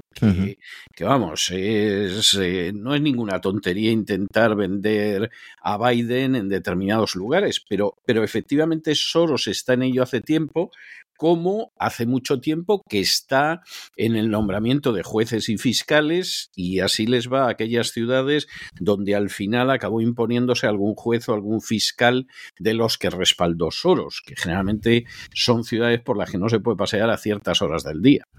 Además quiere sobre todo centrarse ¿no? en ese voto republicano de, de, público, de votante hispano, que ese es uno de sus, de sus también de sus grandes eh, focos.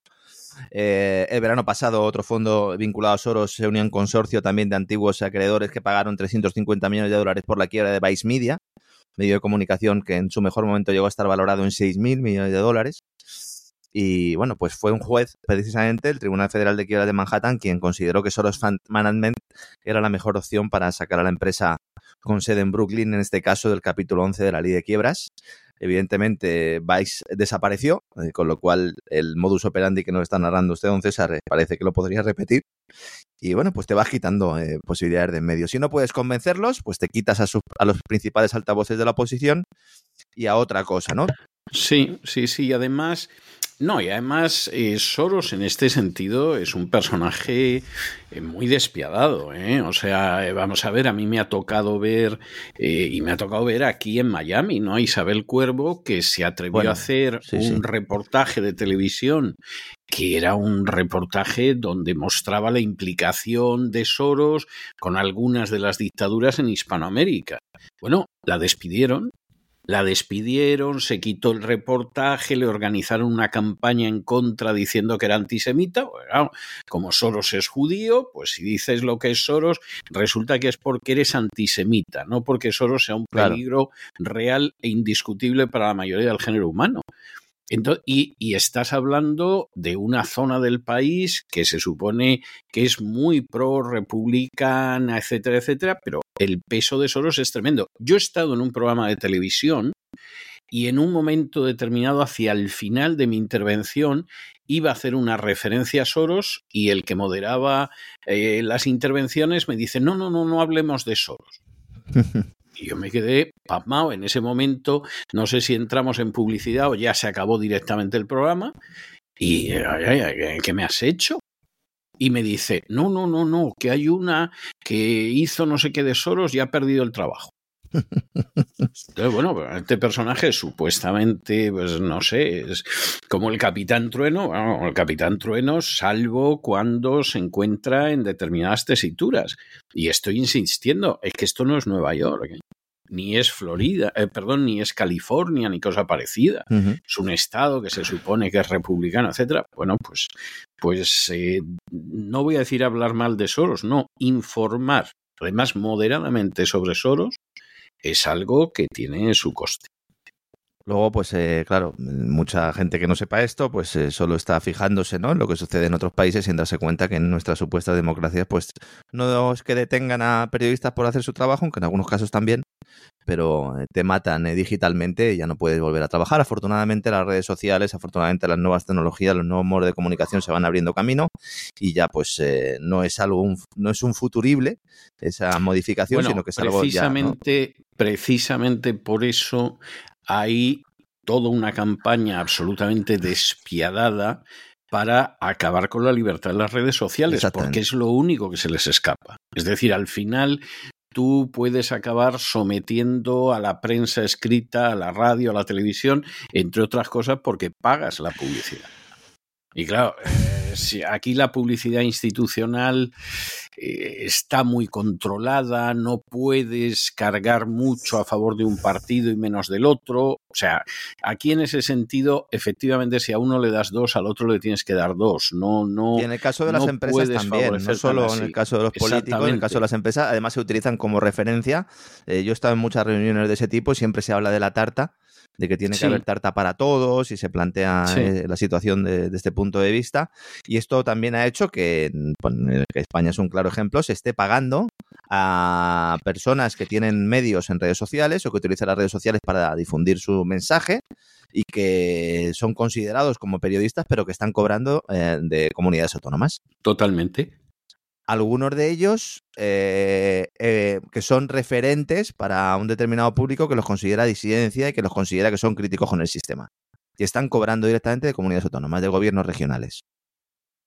No, es así, es así. Bueno, esa lista que ha salido hace poco de la Comunidad de Madrid, bueno, la Comunidad de Madrid paga a todo el mundo. nosotros decir, no, afortunadamente, claro. afortunadamente. No, no a nosotros, por supuesto, ni estamos en Madrid, ni hacemos el programa No, es que lo Madrid, rechazaríamos. Lo y además hemos no tenemos publicidad de ningún tipo y todo lo demás, ¿no? Pero, pero evidentemente, pues en un momento determinado te llega más o te llega menos. Ah. Hay quien le llegan 10.000 euros y hay quien le llega pues medio millón o más de medio millón. Vamos, la independencia de ese medio hay que ser muy ingenuo, pero muy ingenuo para poderse creer que existe independencia. A lo mejor el país recibe un dineral de la Comunidad de Madrid y le da coces a Ayuso. Y quien dice el país dice la SER. Y se acabó. El problema es que la o sea, gran mayoría. no van a hablar nada más que maravillas de Isabel Díaz Ayuso. El problema es que la gran mayoría de estos que están en las listas y que están cobrando, lo que hacen fundamentalmente es, además de no informar a, a, a su audiencia, evidentemente que están cobrando, es acusar a los demás de estar cobrando de países extranjeros.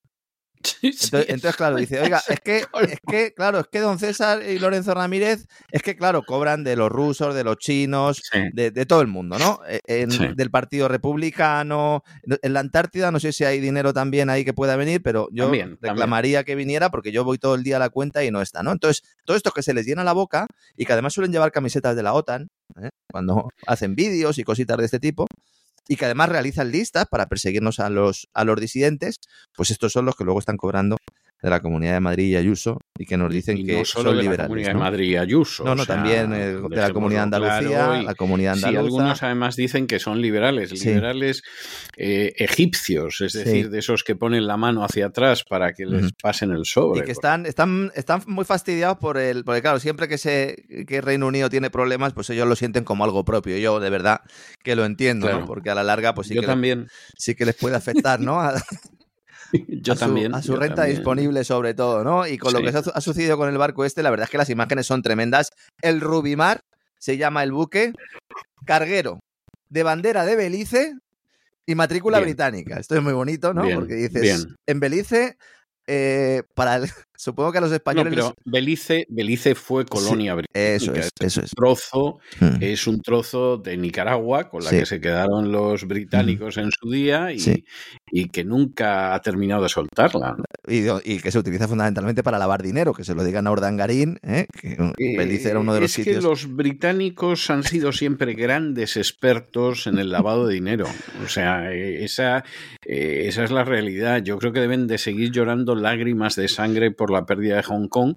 No les quiero decir si perdieran Gibraltar, que lamentablemente no está en el horizonte político inmediato y yo creo que ni lejano, pero, pero bueno, Gibraltar es otro inmenso lavadero de dinero Sí, sí. y su amor por las repúblicas del Báltico no es nada más que el deseo de tener más lavaderos de dinero. O sea, eh, los británicos han estado vinculados a, yo creo que han estado vinculados a aportes extraordinariamente positivos de la historia de la humanidad, entre los cuales no se encuentra la gastronomía, eso dejémoslo claro desde el principio. ¿eh? Eh, pero hay grandes aportes de los británicos a la historia de la humanidad, en términos literarios, menos en términos artísticos, pero también en términos de pensamiento político han tenido personajes de primerísima fila. Ese es el lado que yo creo que es absolutamente positivo y admirable de los británicos. Y junto con eso, luego han tenido otros aportes que han sido pavorosos, entre los cuales se encuentra el tráfico de drogas a gran escala, que es algo que realmente introducen los británicos en China en el 19 y que los chinos no les van a perdonar jamás. Guerras del opio. Jamás las dos guerras del opio y junto con eso el blanqueo de dinero. El lavado de dinero de orígenes de lo más impuro que se pueda imaginar. Y esos dos aspectos han hecho y siguen haciendo un daño al género humano Y luego, inmenso. y luego los exportaron a Estados Unidos. Fíjense que Estados Unidos, que se crea precisamente contra ese imperio, lo decíamos al principio, pero realmente la City logró colocar en Wall Street y la Reserva Federal a sus hombres para seguir controlándolo, porque no olvidemos que la Reserva Federal, aunque sea un banco central, no es un banco público, sino que es propiedad de accionistas que están en la City, ¿no? Eso, eso siempre ha dolido mucho a los patriotas de este país. Mucho. Y ahí, entre esos patriotas, puedo incluir desde Henry Ford, que era un personaje genial, y desde muchos aspectos un modelo de, del industrial americano, a Charles Lindbergh, que era otro personaje también absolutamente extraordinario y patriótico y héroe de guerra y, en fin, y, héroe de la historia de la aviación, etcétera. Y efectivamente esto lo veían y les causaba una desazón terrible. Ya de los con padres razón. fundadores, ¿no? Esa obsesión por la deuda, el tema Por de que el dinero tuviera un respaldo, supuesto. la importancia del Sí. ahorro, que también va dentro de la propia cultura protestante, que todo esto también hay que decirlo, ¿no? El Y- ahorro, el esfuerzo. Y de hecho, además, entre los padres fundadores, hombre, sin tener un odio a los británicos, porque en última instancia, pues descendían de manera aplastantemente mayoritaria, pues si no era de ingleses, era de escoceses o de norirlandeses, etcétera, etcétera. Pero desde el principio, y creo que fue de lo más inteligente que pensaron los padres fundadores, marcaron distancia con Inglaterra. La prueba está en que en 1812, que este país casi casi iba a gatas todavía, tuvieron otra guerra con los ingleses. Que por cierto, como quemaron la residencia del presidente, luego la blanquearon y se ha quedado como está. Pero evidentemente en- entre los padres fundadores siempre quedó muy claro el hecho de que uncirse a la política británica era una desgracia para este país. ¿eh? Eso desgraciadamente se olvidó mucho durante el siglo XX y durante el siglo XXI y se están pagando las consecuencias. No, no podemos olvidarlo. Pues ahora el barco hundiéndose, tripulación del carguero, que ha salido corriendo, ha abandonado el barco frente a las costas de Yemen tras ser alcanzado por misiles disparados eh, por los UTIs. Hicimos un programa especial sobre los UTIs también, por si alguien quiere acceder a él en cesarvidal.tv, tienen todos los programas. El Rubimar estaba en el Golfo de Adén, muy cerca de ese estrecho que se ha hecho famoso, Bab al-Mandab. Cuando fue alcanzado, la tripulación, como digo, abandonó el barco. Los UTIs dijeron que se había hundido, se publicó en la BBC, se publicó en medios occidentales se ponía en tela de juicio que realmente se hubiera hundido hasta que hemos visto el vídeo y realmente no es que se hunda, es que no sé si van a poder sacarlo en algún momento, porque la verdad es que se hunde en, cuestión de segundos, ¿no? El portavoz de los UTIs ha dicho que este no es el único, que habían atacado otros dos cargueros, en este caso de propiedad estadounidense, el Sea, el sea Champion y el Navis eh, Fortuna, eh, en el Golfo de Adén. Las defensas eh, aéreas también en la provincia de Judairá, en el Mar Rojo, habían derribado también un vehículo aéreo no tripulado estadounidense, es decir, un dron, un MK-9 Reaper, mientras realizaba, decían los UTIs, misiones hostiles contra nuestro país en nombre de Israel, porque no olvidemos que hay, hay una ofensiva militar de la que no se habla prácticamente, pero que se sigue manteniendo una ofensiva militar por parte de una supuesta coalición que en realidad no está el Reino Unido y Estados Unidos fundamentalmente, que no son capaces de parar a los UTIs y por lo tanto la gran mayoría de los medios nos dicen que en realidad no son UTIs, sino que son iraníes disfrazados, ¿verdad? Son iraníes disfrazados, además con muchísimas armas y muchísimo material o sea, serían el equivalente a los francotiradores británicos de la plaza del Maidán, pero en iraní. Sí, hombre, esos ni siquiera se disfrazaban, esos iban de negro, como los del asalto al Capitolio, ¿verdad? Efectivamente, sí. Yo Igual es que no tenían uniformes, no tenían uniformes, no se lo había lavado su mujer, eh, porque a lo mejor había tenido que ir a urgencias, ¿verdad? Como dijimos ser, ayer sí, en sí, el programa. Sí, sí.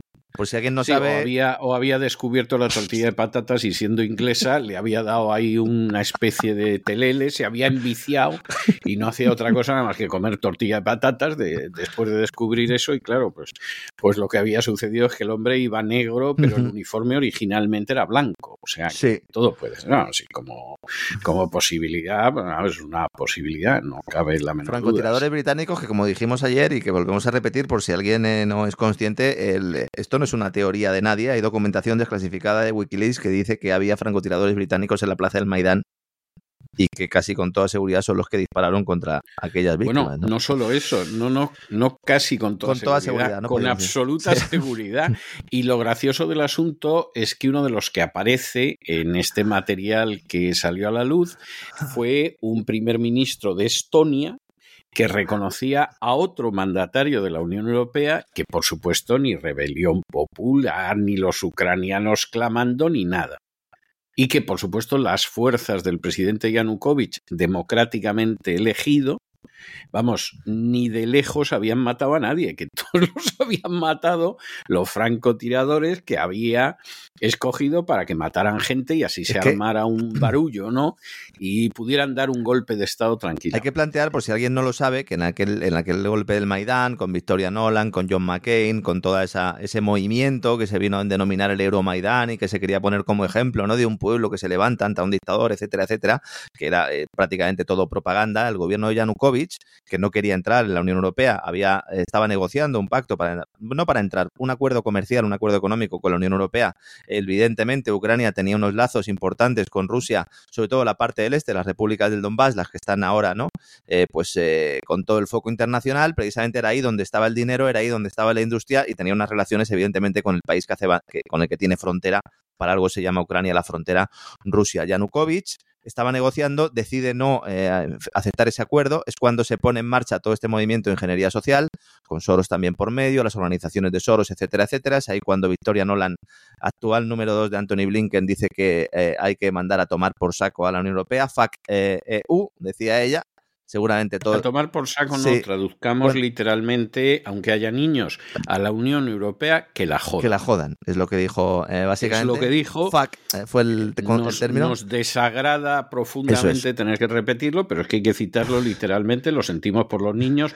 Queridos niños, no utilicéis este lenguaje, porque es un lenguaje de gente carente de educación y de malas entrañas, como es Victoria. Entonces Yanukovych llega un momento en el que llega un acuerdo para, para irse, para celebrar otras elecciones y para quitarse de en medio. Es decir, no hacía falta dar el golpe del Maidán. Pero entonces se ponen muy nerviosos porque entonces ya no iban a poder manejar la situación. Y entonces empiezan fuerzas, fundamentalmente promotoras del nacionalsocialismo ucranianas, a incendiar edificios. Y entonces es cuando se produce la matanza del Maidán con esos francotiradores que, según supimos luego por documentos de Wikileaks, eran de origen británico. Alguno a lo mejor dice, pero ¿y esto? ¿Cómo no lo sabía yo antes? Pues porque no están suscritos a cesarvidal.tv. Yo no se lo voy a decir más, pero tienen ahí ustedes todos los programas del Gran Reseteo, donde hemos hablado de todo esto, y aquí en La Voz también. Así que el que no lo sepa ya es porque no quiere. Hablamos también de China. China es noticia hoy. Eh, estaba todo el mundo pendiente a ver si el Banco Central eh, eh, recortaba tipos de interés. Realmente lo que ha hecho ha sido recortar el tipo de interés para las hipotecas, porque ha recortado el tipo de interés para los préstamos a largo plazo, pero los de corto plazo los ha mantenido. Esto es importante porque China lo que quiere, eh, mm, bajo todo concepto, es eh, evitar una depreciación del yuan. Entonces, si tú bajas tipo de interés, evidentemente bajas el valor de tu divisa respecto a otras, eh, y al bajar tipos de interés, ¿qué haces? Pues generas un movimiento inflacionario. Con el libro de macroeconomía en la mano, de política monetaria en la mano, China tendría que bajar tipos de interés para generar inflación, porque tiene una deflación importante, motivada fundamentalmente no tanto por los problemas de crecimiento que tiene el país interno, sino por la caída de la demanda externa, fundamentalmente de Europa, que está en recesión y evidentemente China es el principal socio de Europa en materia económica, lo vuelvo a repetir por si alguien no lo sabe, no es Estados Unidos, es China. Y en algunos países eh, con bastante diferencia, en el caso de Alemania es más que notable. Entonces, si evidentemente tus clientes están en recesión, pues tú tienes eh, un problema de crecimiento, entre comillas, porque China está creciendo un 5%, pero bueno, tus clientes no te están comprando lo mismo que te compraban y entonces tienes un problema deflacionario. ¿Qué pasa? Que China, como digo, no quiere eh, bajar tipos de interés porque quiere que el yuan sea una alternativa al dólar como divisa de reserva. No ahora, ni dentro de tres o cuatro años, pero bueno, que sea una moneda estable, que sea una moneda que no pierda peso y que pueda servir también eh, para dirigir esa nueva cesta de divisas eh, en torno a los BRICS con esa nueva moneda que veremos si finalmente está respaldada por hidrocarburos o por oro. Apasionante, ¿verdad? Siempre lo digo, es aquí donde está el mejunje de la cuestión. ¿Qué pasa? Que los inversores, fundamentalmente de Wall Street, fondos de inversión que están en China, lo que quieren es que bajen tipos de interés para obtener liquidez, porque es su droga monetaria. Son como los camellos, ¿verdad?, que van en chándal a buscar su dosis. Pues su dosis son las bajadas de tipos de interés. Si los tipos de interés no se bajan, pues evidentemente no tienen sus dosis. Hay que decir que en China los tipos de interés están por encima del 3%, eh, los tipos de interés eh, oficiales. Y ahora lo que ha hecho China es bajar los de los préstamos, insisto, hipotecarios. ¿Para qué? Pues para aliviar en parte el, coste del endeudamiento de las familias y para echar una manilla al sector inmobiliario. Pero no hay un movimiento de bajada de tipos de interés, lo cual pues enfada a los señores eh, de Wall Street. Entonces, el Banco Central no había recortado los tipos de interés oficiales en varios meses, han tomado decisiones destinadas a aumentar la liquidez, a largo plazo, sobre todo en el sistema bancario, recortando el coeficiente de reservas obligatorias, el, dinero que tienen que guardar ¿no? los bancos cuando conceden un crédito. Y las autoridades también han endurecido algunas normas sobre el préstamo de acciones para ventas al descubierto, que generan caídas en bolsa, porque las ventas al descubierto son ventas que se hacen a corto, apostando a que va a caer la, acción. Tú compras el título, en algunos casos ni siquiera lo pides prestado, lo vendes y luego cuando ha bajado el mercado lo compras y le das al dueño su acción y bueno, pues tú te llevas la diferencia. Además de la acción, le tienes que pagar un, tipo de interés, un interés concreto, ¿no? En Wall Street estaban muy nerviosos porque llevan presionando desde hace mucho tiempo, y cuando digo presionando, utilizando Bloomberg, utilizando Wall Street Journal, utilizando los grandes medios eh, financieros, económicos, para decirle a China que tenía que bajar tipos de interés, y entonces China no ha hecho ni caso y lo que ha realizado ahora es una bajada, insisto, a los hipotecados que tendrá poco impacto en los grandes eh, fondos de inversión. ¿Qué es lo relevante aquí, más allá de la cuestión monetaria?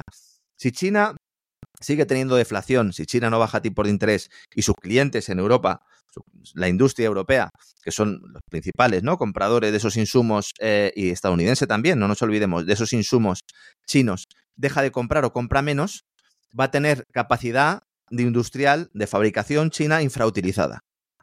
Y esto los chinos nunca lo han llevado muy bien. De hecho, cuando tienen capacidad instalada infrautilizada, lo que hacen es producir para vender a cualquier precio. Entonces, ¿qué hacen? Exportar deflación. Es decir, llega un momento en el que empiezan a tirar los precios para que sus compradores les compren los productos. Esto que sería muy bueno para una economía europea en recesión, muy bueno. Además, en una recesión inflacionaria, porque ahorraríamos costes, y en el caso de Estados Unidos, evidentemente también, pero hablo de Europa porque hay más dependencia, no se va a producir porque nuestros queridos gobernantes europeos y eh, norteamericanos lo que van a hacer es poner tasas, poner barreras para que no podamos comprar estos productos. Barreras arancelarias. Entonces, un movimiento que podríamos decir que es de mercado, que es un país ve como su cliente le puede comprar menos y entonces en lugar de tener las fábricas paradas dice, bueno, pues aunque sea incluso perdiendo dinero, para no tenerlo esto parado, yo sigo produciendo y vendo muy barato. De esta manera, el país que está en recesión se puede beneficiar y puede reducir el impacto de esa recesión, incluso reducir la duración de esa recesión, pues no se deja que actúe ese mecanismo. ¿Qué es lo único bueno que tiene el mercado? El mercado lo que tiene bueno es eso, que tiene mecanismos internos de ajuste. Te pueden gustar más, te pueden gustar menos. Pero si tú no dejas que actúen, no se produce el ajuste. ¿Y esto quién lo va a pagar? Lo vamos a pagar los consumidores europeos, los ciudadanos estadounidenses y todos los países que impongan barreras arancelarias, barreras comerciales a China. Esta mañana, Ramón Forcada, que es analista de Bankinter, hablaba de esta cuestión. Este es un, señor que le respeto mucho porque además me sabe mucho de economía y, me parece que acierta ¿no? en, prácticamente todos los análisis que, en todos los análisis que hace. Él planteaba un concepto que yo creo que es tramposo, ¿no? Y por eso lo quiero traer aquí, porque se va a comentar mucho. Dice, no, es que esto que estamos comentando aquí, vender prácticamente a pérdidas capacidad instalada o infrautilizada, lo que va a provocar es un dumping. Dumping es que vendo productos a un precio por debajo de lo que me cuestan a mí. Y esto, pues dicen, no, esto es irregular, esto es ilegal. Porque claro, entonces obligo a todos los sectores del mundo a vender a pérdida y destruyo sus, sus eh, capacidades productivas. Lo cual, bueno, pues eh, evidentemente esto es lo que sucede. ¿Qué es lo que no se tiene en cuenta cuando se habla de dumping? Que para China, que para determinadas empresas chinas, porque estoy hablando de China como si fuera una persona, ¿no? Para las empresas chinas, les puede salir mejor vender a pérdida que no vender nada y tener que asumir los costes de tener una capacidad instalada infrautilizada.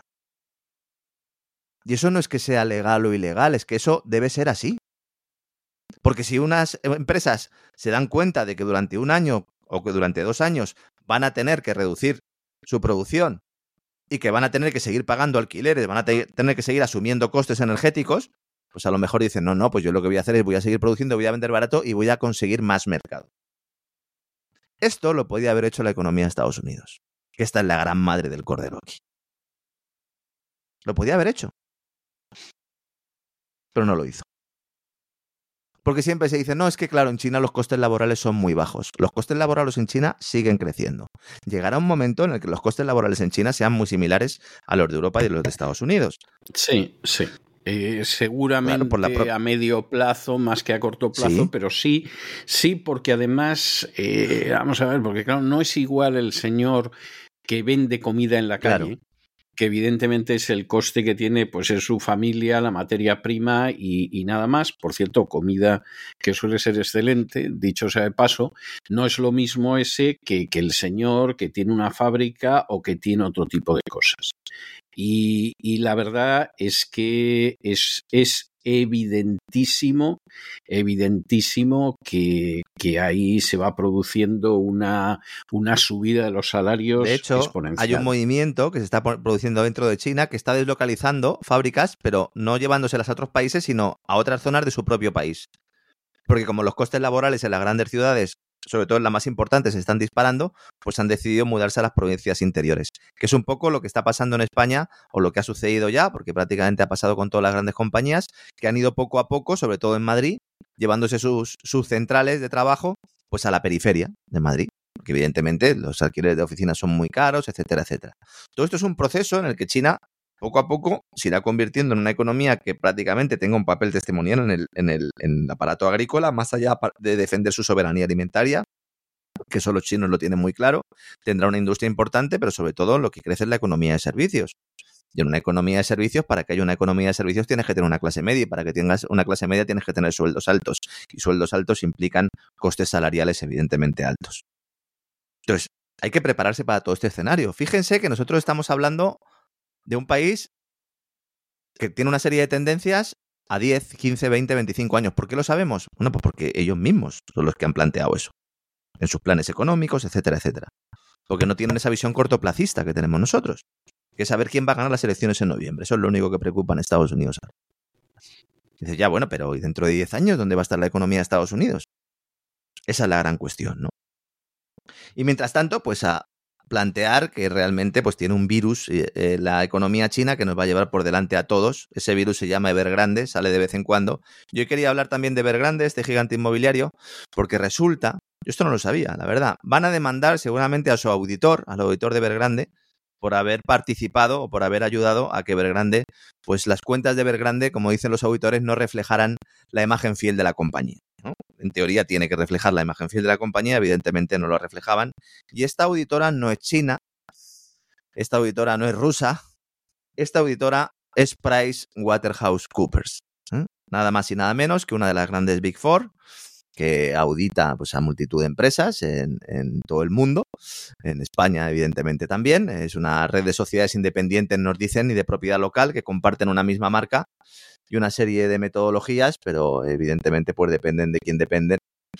Y es una firma con sedes en Londres y en Nueva York, son los dos eh, sitios más importantes. Eh, esta, esta, empresa nació como una empresa pequeña de contabilidad en siglo XIX en Inglaterra. Uh, se llamaba Samuel Lowell Price, de ahí viene lo de Price Waterhouse Coopers. A él se unió Edwin Waterhouse y luego, pues ya finalmente Price Waterhouse and Co. En 1874. Esto se lo estoy explicando sobre todo a Pablo Iglesias. Recuerda usted, don César, que, que no sabía decir eh, PricewaterhouseCoopers en un debate televisivo.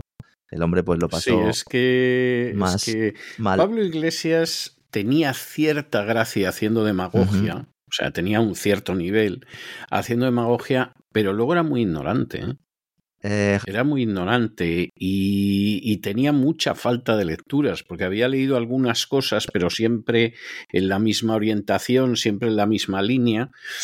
A mí me recordaba mucho eso que decían de Hitler, que era un gran, gran lector, o sea, pero un lector prácticamente compulsivo, pero que luego de lo que leía solo se quedaba con aquello que le confirmaba en sus prejuicios. Y con seguridad Hitler leyó muchísimo, muchísimo más que Pablo Iglesias. Pero, pero en cualquiera de los casos era esto. Entonces, claro, en situaciones como esta, pues eh, quedaba expuesto porque no sabía de lo que iba la cosa. ¿no? Él dijo House Water Watch Cooper, ¿no? Que, bueno, pues no tiene nada que ver, pero bueno, el hombre pues estaba ahí en un debate y ya está, ¿no? Entonces Price, que es como se le conoce popularmente a esta auditora, va a tener que responder seguramente, se va a enfrentar a una demanda por negligencia, una demanda que tiene pinta de que va a ser elevada, porque ya hay eh, bastantes despachos que están trabajando en ello, al menos dos bufetes de abogados eh, ya han advertido en prensa occidental, en el Financial Times avisaban hace unos días de que podrían llevar a Price Waterhouse a los tribunales. Y aprovecho para contar realmente, porque tengo actualización de cuál es el agujero de Evergrande y cuál es el impacto que tiene en la economía occidental, porque eh, cuando lo menciono lo digo aproximadamente y hoy he querido ir al dato concreto, como decía José María García, ojo al dato, vamos a ir al dato. Evergrande. Nos dicen, es el promotor inmobiliario más endeudado del mundo y amenaza con crear un tsunami que se lleve por delante la economía global, ¿no? Esto ya lo hemos oído mucho, evidentemente no se lo cree nadie, tiene 300 mil millones de dólares en pasivos, en deuda. Claro, esto dicho así, dices, ahí va, 300 mil millones son muchos, ¿no? ¿Cuál es la deuda, cuál es el montante que debe a acreedores de fuera de China? Porque nos están diciendo que esto va a tener un impacto, sobre todo en Wall Street, tremendo. Del total de los 300 mil millones de dólares, 18.890 millones son deuda offshore que no implica que los acreedores vayan a perder todos, está hablando de que podrían recuperar entre un 7 y un 10%, según el último plan de reestructuración, menos da una piedra, ¿verdad? Pero en todo caso es un agujero de 18.890 millones. Para que se hagan una idea, nuestros amigos, España, este año, 2024, según los presupuestos generales del Estado, si se cumplieran, que no se van a cumplir porque la cantidad final de deuda va a ser mucho mayor, los intereses que tiene que pagar España, que tenemos que pagar todos nosotros por la deuda viva, ascenderá a 40.000 millones. Lo... No, no, lo de España, lo de España y la deuda, mire que venimos arrastrando desde la época de Zapatero una deuda absolutamente intolerable, pero lo de España y la deuda, o sea, yo estoy convencido, y, lo digo seriamente, porque he tenido ocasión de hablar con políticos de ambos grandes partidos y lo piensan, están convencidos de que no van a pagar la deuda. Bueno, y evidentemente ellos no la van a pagar, pero, pero están convencidos de que la deuda al final no se paga. Y eso se lo he oído decir a gente del Partido Socialista y a gente del Partido Popular. Claro, ellos dicen, O sea, en eso- ellos dicen el montante total, o sea, el nominal de la deuda no se va a devolver. Entonces solo tenemos que pagar los intereses. Esa es un poco la idea. Que es lo que recogen Bueno, también los. Hay algunos que piensan que ni eso. ¿eh? Hay- O sea, no, no, yo he tenido Sí, los conversaciones, intereses, además ni los conversaciones, intereses. ni siquiera eso. O sea, yo he tenido conversaciones con gente de los dos partidos, de esas veces que además eh, se aflojan el nudo la corbata y hablan con, con más tranquilidad y te cuentan cosas, sí. porque en fin, es off the record y tal. Y entonces yo me he encontrado con el hecho de que yo les he dicho, pero bueno, sois conscientes de, eh, de lo que pasa con la deuda y tal, y la respuesta siempre ha sido, ah, pero la deuda no se va a pagar. Al final la deuda no la va a pagar nadie. Tú dices, bueno, pues muy bien. De momento, si cada año- Pensando que va a haber un jubileo como en el antiguo Israel y, y de pronto las deudas se van a perdonar a todo el El gran mundo. reseteo de los buenos. Eso es lo que dicen. El Sí, gran reseteo de los sí. buenos, que realmente pues va a haber una especie de jubileo y luego ya vienen los extraterrestres. No sé yo si primero vienen los extraterrestres o es el jubileo. Esto habría que aclararlo. Porque claro, no es lo mismo, ¿no? Salir corriendo de casa sabiendo que la tienes pagada, porque claro, si todavía te queda mucha hipoteca, pues dices, pues yo salgo corriendo, me voy al campo, me voy al monte y ya está. Ahora, si vienen los extraterrestres y yo he acabado de pagar mi hipoteca porque me han hecho un jubileo, a mí de mi casa no me saca nadie, también se lo digo, don César, ¿no? Entonces, esto es importante, ¿no? Sí, sí. Señores, el año pasado, para que vean cómo funciona esto, los presupuestos generales del Estado, en 2023, españoles, dijeron, nos vamos a gastar, dijo Marisú Montero, Lady Triana, dijo, nos vamos a gastar 31.330 millones de euros en intereses, que es un 4% casi que el año pasado, pero tranquilos. Tranquilos, ¿eh? porque bueno, va a haber tipos de interés no muy altos, tenemos la confianza del Banco Central, no os preocupéis. No os preocupéis. Se han pasado en 4.600 millones se han pasado. Y fíjense que otra cuestión no, pero saber cuál iba a ser la evolución de los tipos de interés durante este año estaba cantado. Es que hasta, hasta la marmota Phil lo habría acertado. Un mono con dos pistolas. El mono de Neuralink también lo habría acertado. Además, el de Neuralink, pues con más razón, ¿no? Porque además el hombre es capaz de jugar a un videojuego con la cabeza. Yo conozco a personas que con el mando no son capaces, pero este mono puede jugar eh, con la cabeza Neuralink de Elon Musk. Entonces, 4.600 millones más. Para este año están presupuestados 40.000 millones de euros. Miren, el pago de los intereses de la deuda supone el segundo gasto más, más importante, el segundo, detrás de las pensiones. Ya están las pensiones y luego los intereses de la deuda. Y luego ya el abono de las prestaciones por desempleo. Entre los años 2019 y 2023, el servicio de la deuda, los intereses, esos que le decían a usted, ¿verdad? Algunos políticos que nos iba a pagar, Nada, no, no se va a pagar 141.000 nada, millones de euros. convencidos, sí. 141.000 millones de euros. Estamos hablando más de seis veces el agujero de Evergrande a los acreedores internacionales. ¿El problema es Evergrande o el problema es la deuda que tienen los países occidentales? Entonces dicen, no es que la deuda en relación con el Producto Interior Bruto ha bajado. Y señores, el montante total de la misma ha subido y por tanto el pago de los intereses sube. Y de esto, pues ya, claro, evidentemente ya no se presume tanto con esos 40.000 millones. Para que vean al final dónde está lo importante, ¿no? Nos dicen, no, hay que mirar a China, hay que mirar. Ahora, por ejemplo, en Estados Unidos, que parece que no se habla de crisis financiera, sí, de la crisis del mercado de oficinas, hay que refinanciar mucho, lo hemos explicado en los últimos programas, en las últimas semanas. Esta mañana, Game of Trades, que es eh, una cuenta de, de Twitter, eh, es como sería algo así como eh, eh, Juego de Tronos, pero en realidad, pues juego de, de trade, de intercambios, Game of Trades, por si alguien quiere buscarlo.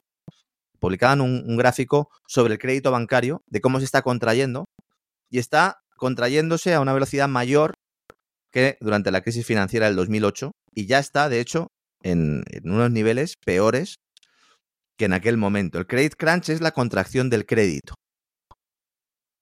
Entonces, la contracción del crédito, ¿cuál es la cuestión aquí fundamental? Bueno, pues que tú tienes un entorno de tipos altos, la gente cada día está más endeudada, la gente tiene eh, eh, más deudas, está hasta el cuello, muchos de ellos siguen tirando de tarjeta de crédito, pero llega un momento en el que el sector bancario contrae el crédito. ¿Por qué? Porque sabe que ya los nuevos créditos que concedan no se los van a devolver, no les van a pagar. Llega un momento en el que las refinanciaciones, al que no va a pagar, se le ofrece una refinanciación. ¿Para qué? Para que ese crédito no se incluya en moroso y por lo tanto el banco no tenga que guardar un dinero en provisiones y pueda decir que gana mucho dinerito y el dinero que gana darlo en dividendo. Ahora el Santander acaba de aumentar un anuncio del dividendo. El dividendo es como tú compras al accionista para que no se vaya. Entonces, si tú tienes que provisionar, tienes que guardar para cuando vengan vacas flacas, no puedes entregar ese dinero a dividendo. Entonces, ¿qué hace? Refinancias el préstamo. Pero llega un momento en el que tú ya sabes que ese préstamo que estés refinanciando no te van a poder pagar absolutamente nada. Y ahí se produce la, la contracción del crédito. Y entonces, ¿qué pasa? Que en ese momento los bancos centrales se dan cuenta de la que tienen encima no se sabe muy bien si las recesiones empiezan por el credit crunch o el credit crunch empieza por la recesión, pero en todo caso van de la mano. Los bancos centrales bajan tipo de interés de forma desesperada para intentar reducir el coste de ese endeudamiento, pero eso no salva a los hogares. Porque allá los bancos han cerrado el grifo. Y entonces cuando nos dicen que hemos vivido por encima de nuestras posibilidades, etcétera, etcétera, todo ese tipo de mensajes. Y entonces a pesar de que hay un hundimiento de los intereses, ya no hay crédito, porque el poco crédito que hay es caro y ya ni siquiera las personas se dirigen a sus bancos para pedir ese crédito. Entonces, cada tarjeta, cada préstamo, cada hipoteca es más difícil y más caro. Y estamos en ese, en ese contexto actual. Y la Reserva Federal y en el Tesoro tienen el calendario de las elecciones y cada día, ¿verdad? Como los que están en la cárcel, le hacen una cruz, dicen cómo vamos a llegar a noviembre evitando una crisis financiera, evitando una crisis bancaria y evitando una recesión. Bueno, pues a ver cómo lo hacen los chicos de Yellen y los chicos eh, de Jerome. Y aquí, don César, ha sido noticia también hoy, esa reunión eh, de eh, Brad Simi, el presidente, Brad Smith, perdón, el presidente, bueno, vicepresidente de Microsoft, que es ahora el que tiene un poco el, la labor, ¿no? De ir por ahí, por el mundo, vendiendo las bonanzas de su empresa a los líderes, en este caso a Pedro Sánchez. Le ha prometido Microsoft a Pedro Sánchez que la inversión se va a multiplicar por cuatro Estaban muy contentos eh, los periodistas españoles, sobre todo los periodistas o los que trabajan en medios cuyas líneas editoriales son muy favorables al gobierno.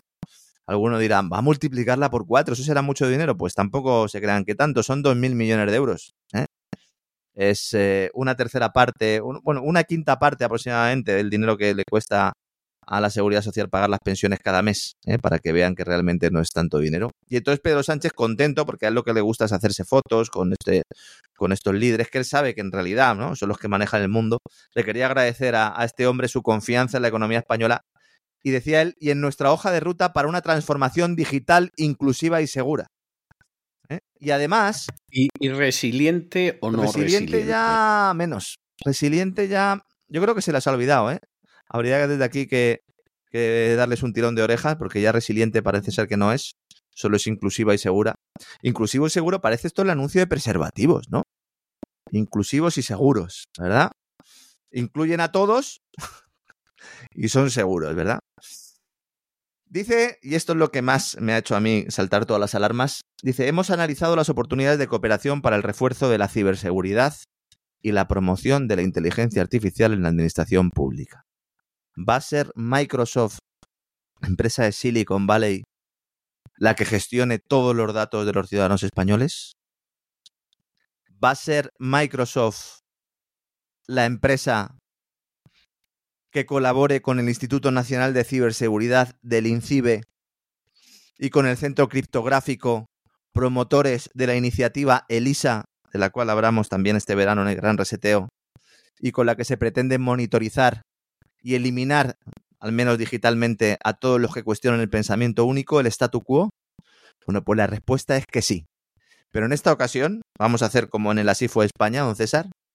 Esto lo vamos a contar en el día de mañana. Vamos a analizar realmente los lazos que hay entre Microsoft y los servicios de inteligencia españolas. Vamos a hablar un poco de ELISA para los amigos que no sean suscriptores de cesarvidal.tv y que sepan cómo se están peinando los mensajes en las redes sociales para eliminar a los disidentes.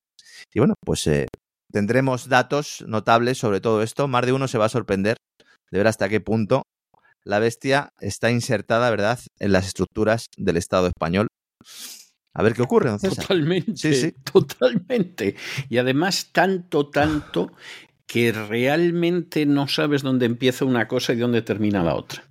Eh, esa es la gran cuestión. Esa es la gran cuestión. Está muy complicado verlo, sinceramente. Y hay contestación dentro de los servicios de inteligencia, porque hay muchas personas ahí, muchos profesionales que se están dando cuenta de que la injerencia va mucho más allá de lo asumible y que ya no se trata de que haya injerencia de gobiernos exteriores, de gobiernos externos, de países supuestamente aliados, lo cual siempre se ha producido, sino directamente ya de compañías eh, que trabajan bueno, pues en esa plutocracia global de la que hablamos siempre y que algunos siguen pensando que es una teoría, pero que es una conspiración a Sí, sí.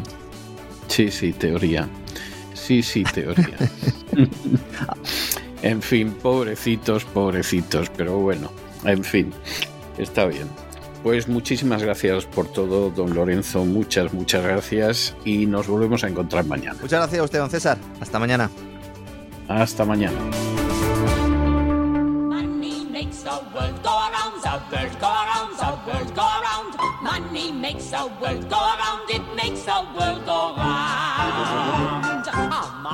La economía que se fue con Roberto Centeno.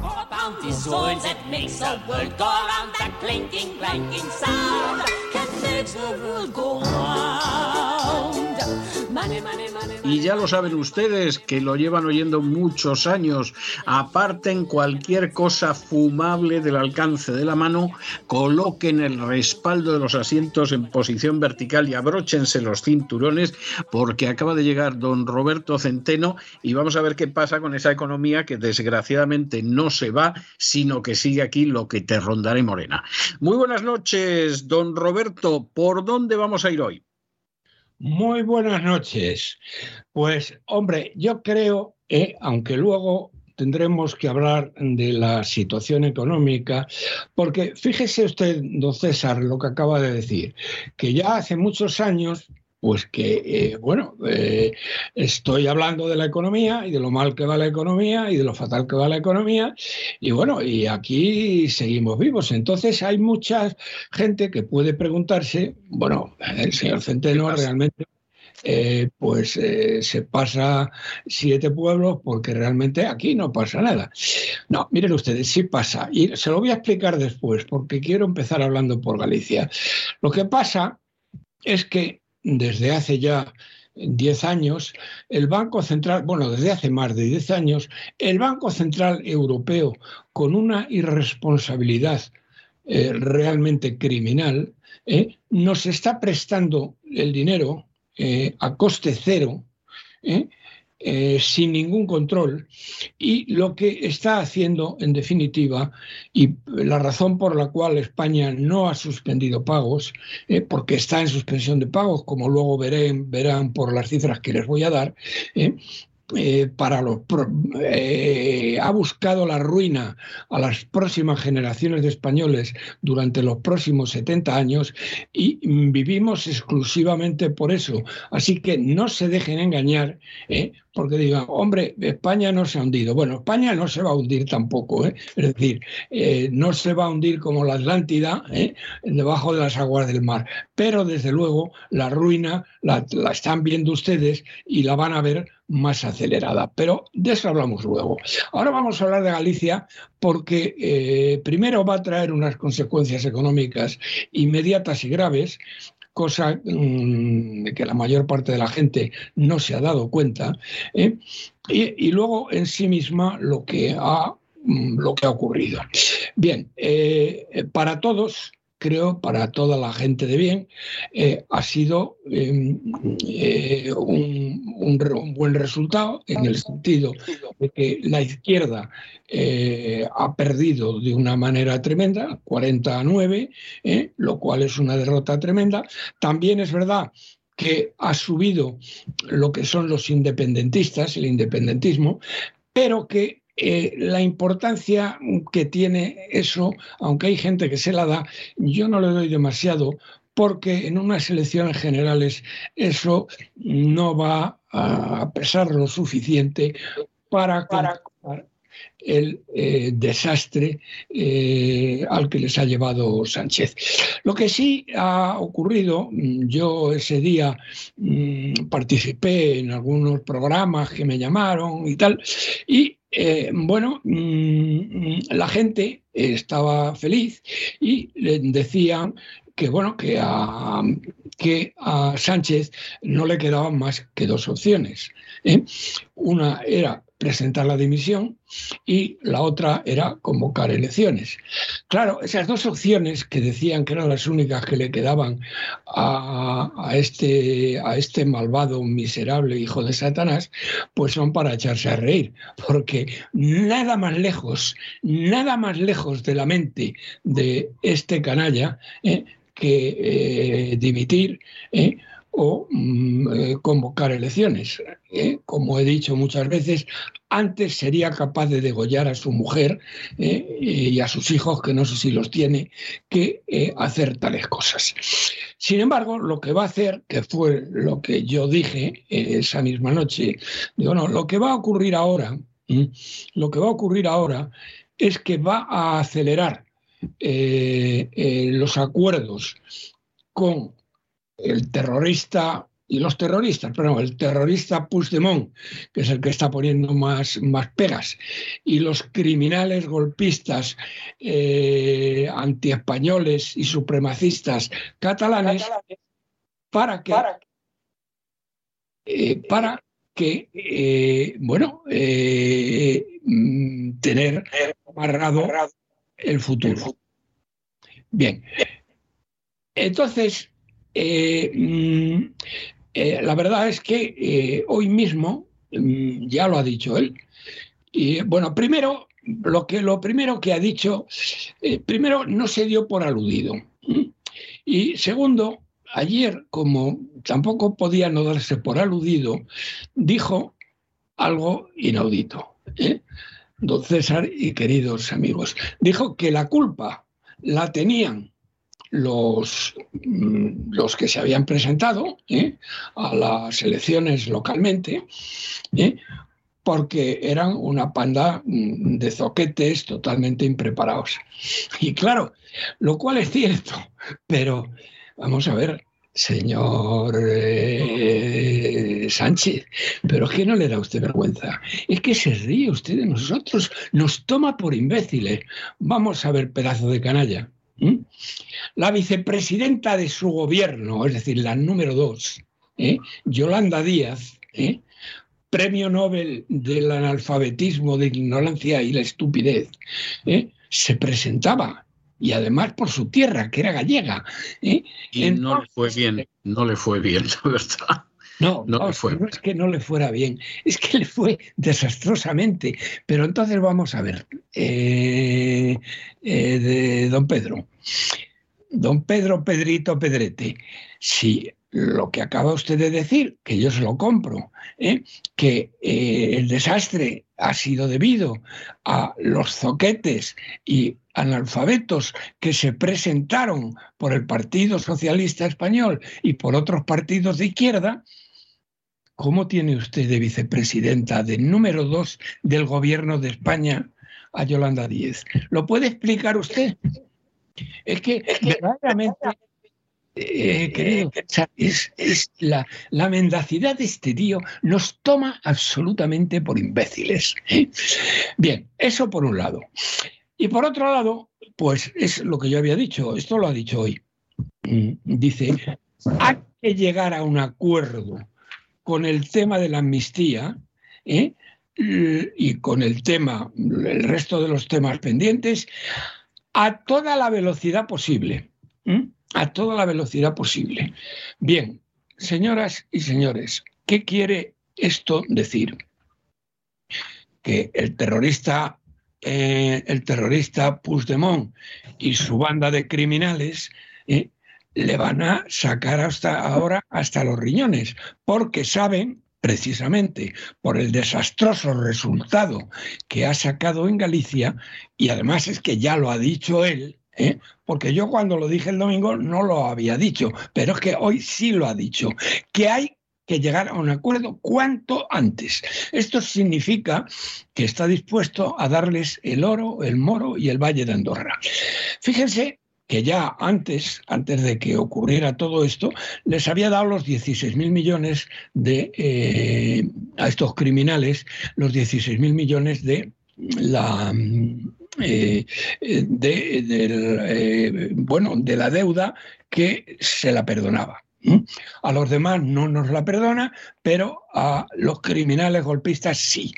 Pero es que ayer precisamente se reunieron los de los eh, ferrocarriles locales eh, catalanes eh, para poner en marcha la transferencia de estos red de, ferrocarriles locales que está primero en la ruina más absoluta, segundo como la delincuencia y la cantidad de ladrones, empezando naturalmente por los que están al frente de la eh, Generalitat y de la alcaldía, eh, le roban, le roban todo, le roban por ejemplo, les han robado el 40% del cobre que tenían, con lo cual los trenes que no, no andan, ¿eh? con lo cual mm, tienen montones de averías. Y entonces, ¿eh? en el acuerdo que tienen en la transferencia, que ayer dijeron que tenían que tenerla en tres meses, en tres meses, don César, ¿sabe usted cuánto nos va a costar a los españoles poner en orden eh, las, eh, las redes de cercanías catalanas? Pues algo así pues, como 12 mil millones de euros. 12 mil millones de euros, muy bien. Muy pues claro, todo el cobre que les están robando los, delincuentes de Cataluña, que es el que tiene más delincuentes por metro cuadrado, ¿eh? Eh, y todo lo demás, pues hay que ponerlo nuevo, porque, eh, bueno, las estaciones están que se caen, los trenes están que se caen, hay que ponerles trenes nuevos, hay que, bueno, realmente inaudito. ¿Y qué ha dicho este canalla, traidor, malvado, hijo de Satanás de Sánchez. Que eso hay que cerrarlo cuanto antes. Aparte, aparte de eso, aparte de eso, aparte de eso, hay un, una, iba a decir, valga la redundancia, una parte muy importante, que es más importante que la suma de los dos, que es que les van a ceder la agencia tributaria, la agencia tributaria catalana, mm, don César. Eso, eh, mejor dicho, la recaudación de los impuestos que en vez de hacerlo el Tesoro, eh, lo van a hacer los catalanes. Eso supone, don César, 40 mil millones de euros, que eso no lo han dicho, pero hoy el sátrapa traidor, malvado, canalla y traidor de Sánchez ha dicho que eso hay que hacerlo cuanto antes. Es decir, que les van a traspasar la recaudación de impuestos, porque eso ahora sí que van a apretar. Antes estaban apretando, pero ahora es que eh, para este es de vida o muerte y está dispuesto a darles cualquier cosa. Es decir, la debacle, la debacle eh, histórica realmente en Galicia nos va a costar a los españolitos de a pie lo que no está escrito, lo que no está escrito. Y eh, por lo tanto, mm, queridos amigos eh, que estabais tan contentos el domingo por la noche diciendo que este canalla iba, tenía, no tenía más remedio que presentar la dimisión, lo cual... Eso, no hay quien se lo crea, o sea, eh, eso, es muy por el suelo de risa o convocar elecciones, verdaderamente es que eh, el número de zoquetes en este país es muy, muy, muy elevado. Y estos son los que presumen de ser expertos en, ¿eh? expertos en, temas políticos, expertos en elecciones, etcétera, etcétera, etcétera. Bueno, pues nos van a arruinar. Es decir, esto nos va a costar una barbaridad. La, eh, y ahora vamos, vamos eh, con, eh, con la deuda, que hay mm, aquí montones de cosas que tocar. Primero voy a empezar por las voy a empezar de atrás para adelante, quiero decir, de las últimas noticias que ha habido en los últimos siete días, eh, de las más recientes a las más antiguas, llamando antiguas a las que tienen siete días. Bien, la primera noticia es que el Tesoro, que era obvio, que pagó en el año 2003, 2023, eh, perdón, 4.600 millones de euros más por intereses eh, de más de intereses de la deuda pública.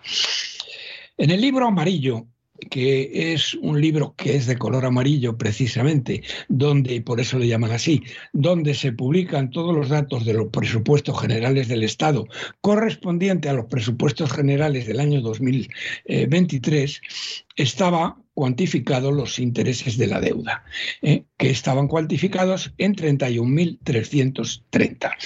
Pero claro, en ese año y desde el año 2016, que se dice bien y pronto, y aquí tienen ustedes, queridos amigos, una explicación de por qué España no ha quebrado todavía, como tantas veces les he dicho y hemos dicho desde aquí, tanto don César como yo. Porque desde el año 16, el dinero que nos ha dado eh, ya o sea, que esto viene de tiempos, esto viene de los tiempos del, eh, del ilustre amigo ¿eh?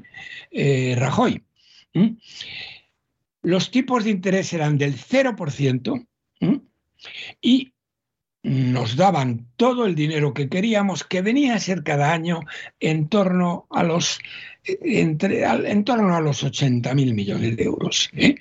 Esto señoras y señores, y no otra cosa es lo que ha hecho que no hayamos quebrado y podamos seguir, mm, bueno, en una situación que parece que se sostiene. No se sostiene y ahora explicaré, luego explicaré por qué.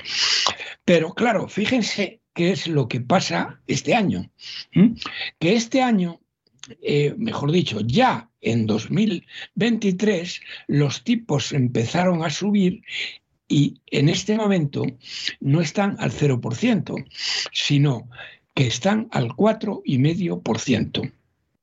Es decir, el Banco Central Europeo, estos irresponsables, estos miserables, que debían cogerlos a todos los que toman decisiones, llevarlos a la planta sesenta y tantos del edificio del Banco Central Europeo en Frankfurt eh, y tirarlos por las ventanas. ¿eh? Porque esto está llevando a la ruina a varias generaciones de españoles durante los próximos 70 años. Y eso verdaderamente es un crimen, no sé si de lesa patria, un crimen contra la humanidad. Puede llamarlo usted como quiera. Total, 4,5%. El año pasado esto ya empezó a funcionar, no todo el año, y de ahí vienen los 4.000 500 millones más. Por lo tanto, el año pasado no fueron 31.000, sino que fueron 36.000. 36.000. Y este año, pues no sé lo que van a poner, ¿eh? pondrán lo que les da la gana, porque el papel lo aguanta todo, pero hay una cosa que ya deben tener muy clara, y es que los intereses de la deuda es el pago más importante después de las pensiones. Es decir, este año se van a acercar ya a los 50.000 millones. E, y eso va a seguir subiendo, porque el año que viene no van a bajar los tipos de interés, aunque alguien en el banco a lo mejor se lo diga, pero no van a bajar los tipos de interés. Eh, están, por otro lado, muy por encima del de el desempleo. La deuda del Estado el año pasado, la, eh, mejor dicho, el endeudamiento perdón, lo estoy diciendo mal, el déficit del Estado, que es el endeudamiento también, pero bueno, el déficit del Estado fue de 82 mil millones de euros. Es decir, el año pasado, señoras y señores, no quebramos, como les decía un servidor que íbamos a quebrar, entre otras razones, porque estos miserables del Banco Central Europeo, recordará usted, don César, aunque usted no se lo creyó, ¿eh?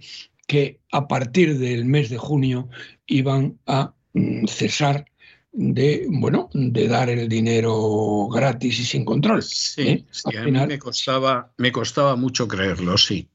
Y bueno, y al final, bueno, pues tuvo, tuvo usted razón. Bien. Eh, vamos a ver por dónde íbamos, por dónde íbamos. El Tribunal de Cuentas de la Unión Europea, además, sospecha, y lo cual, la verdad es que a uno le entra la risa, si no fuera porque es dramático, porque, don César, fíjese lo que acaban de decir el Tribunal de Cuentas de la Unión Europea, que estos tíos que son aspirantes a Sherlock Holmes o ayudantes de Sherlock Holmes, sospechan que Sánchez está tapando agujeros con los fondos europeos. ¿Y por qué lo sospechan estos figuras? Eh? Dignos seguidores de Sherlock Holmes. Porque...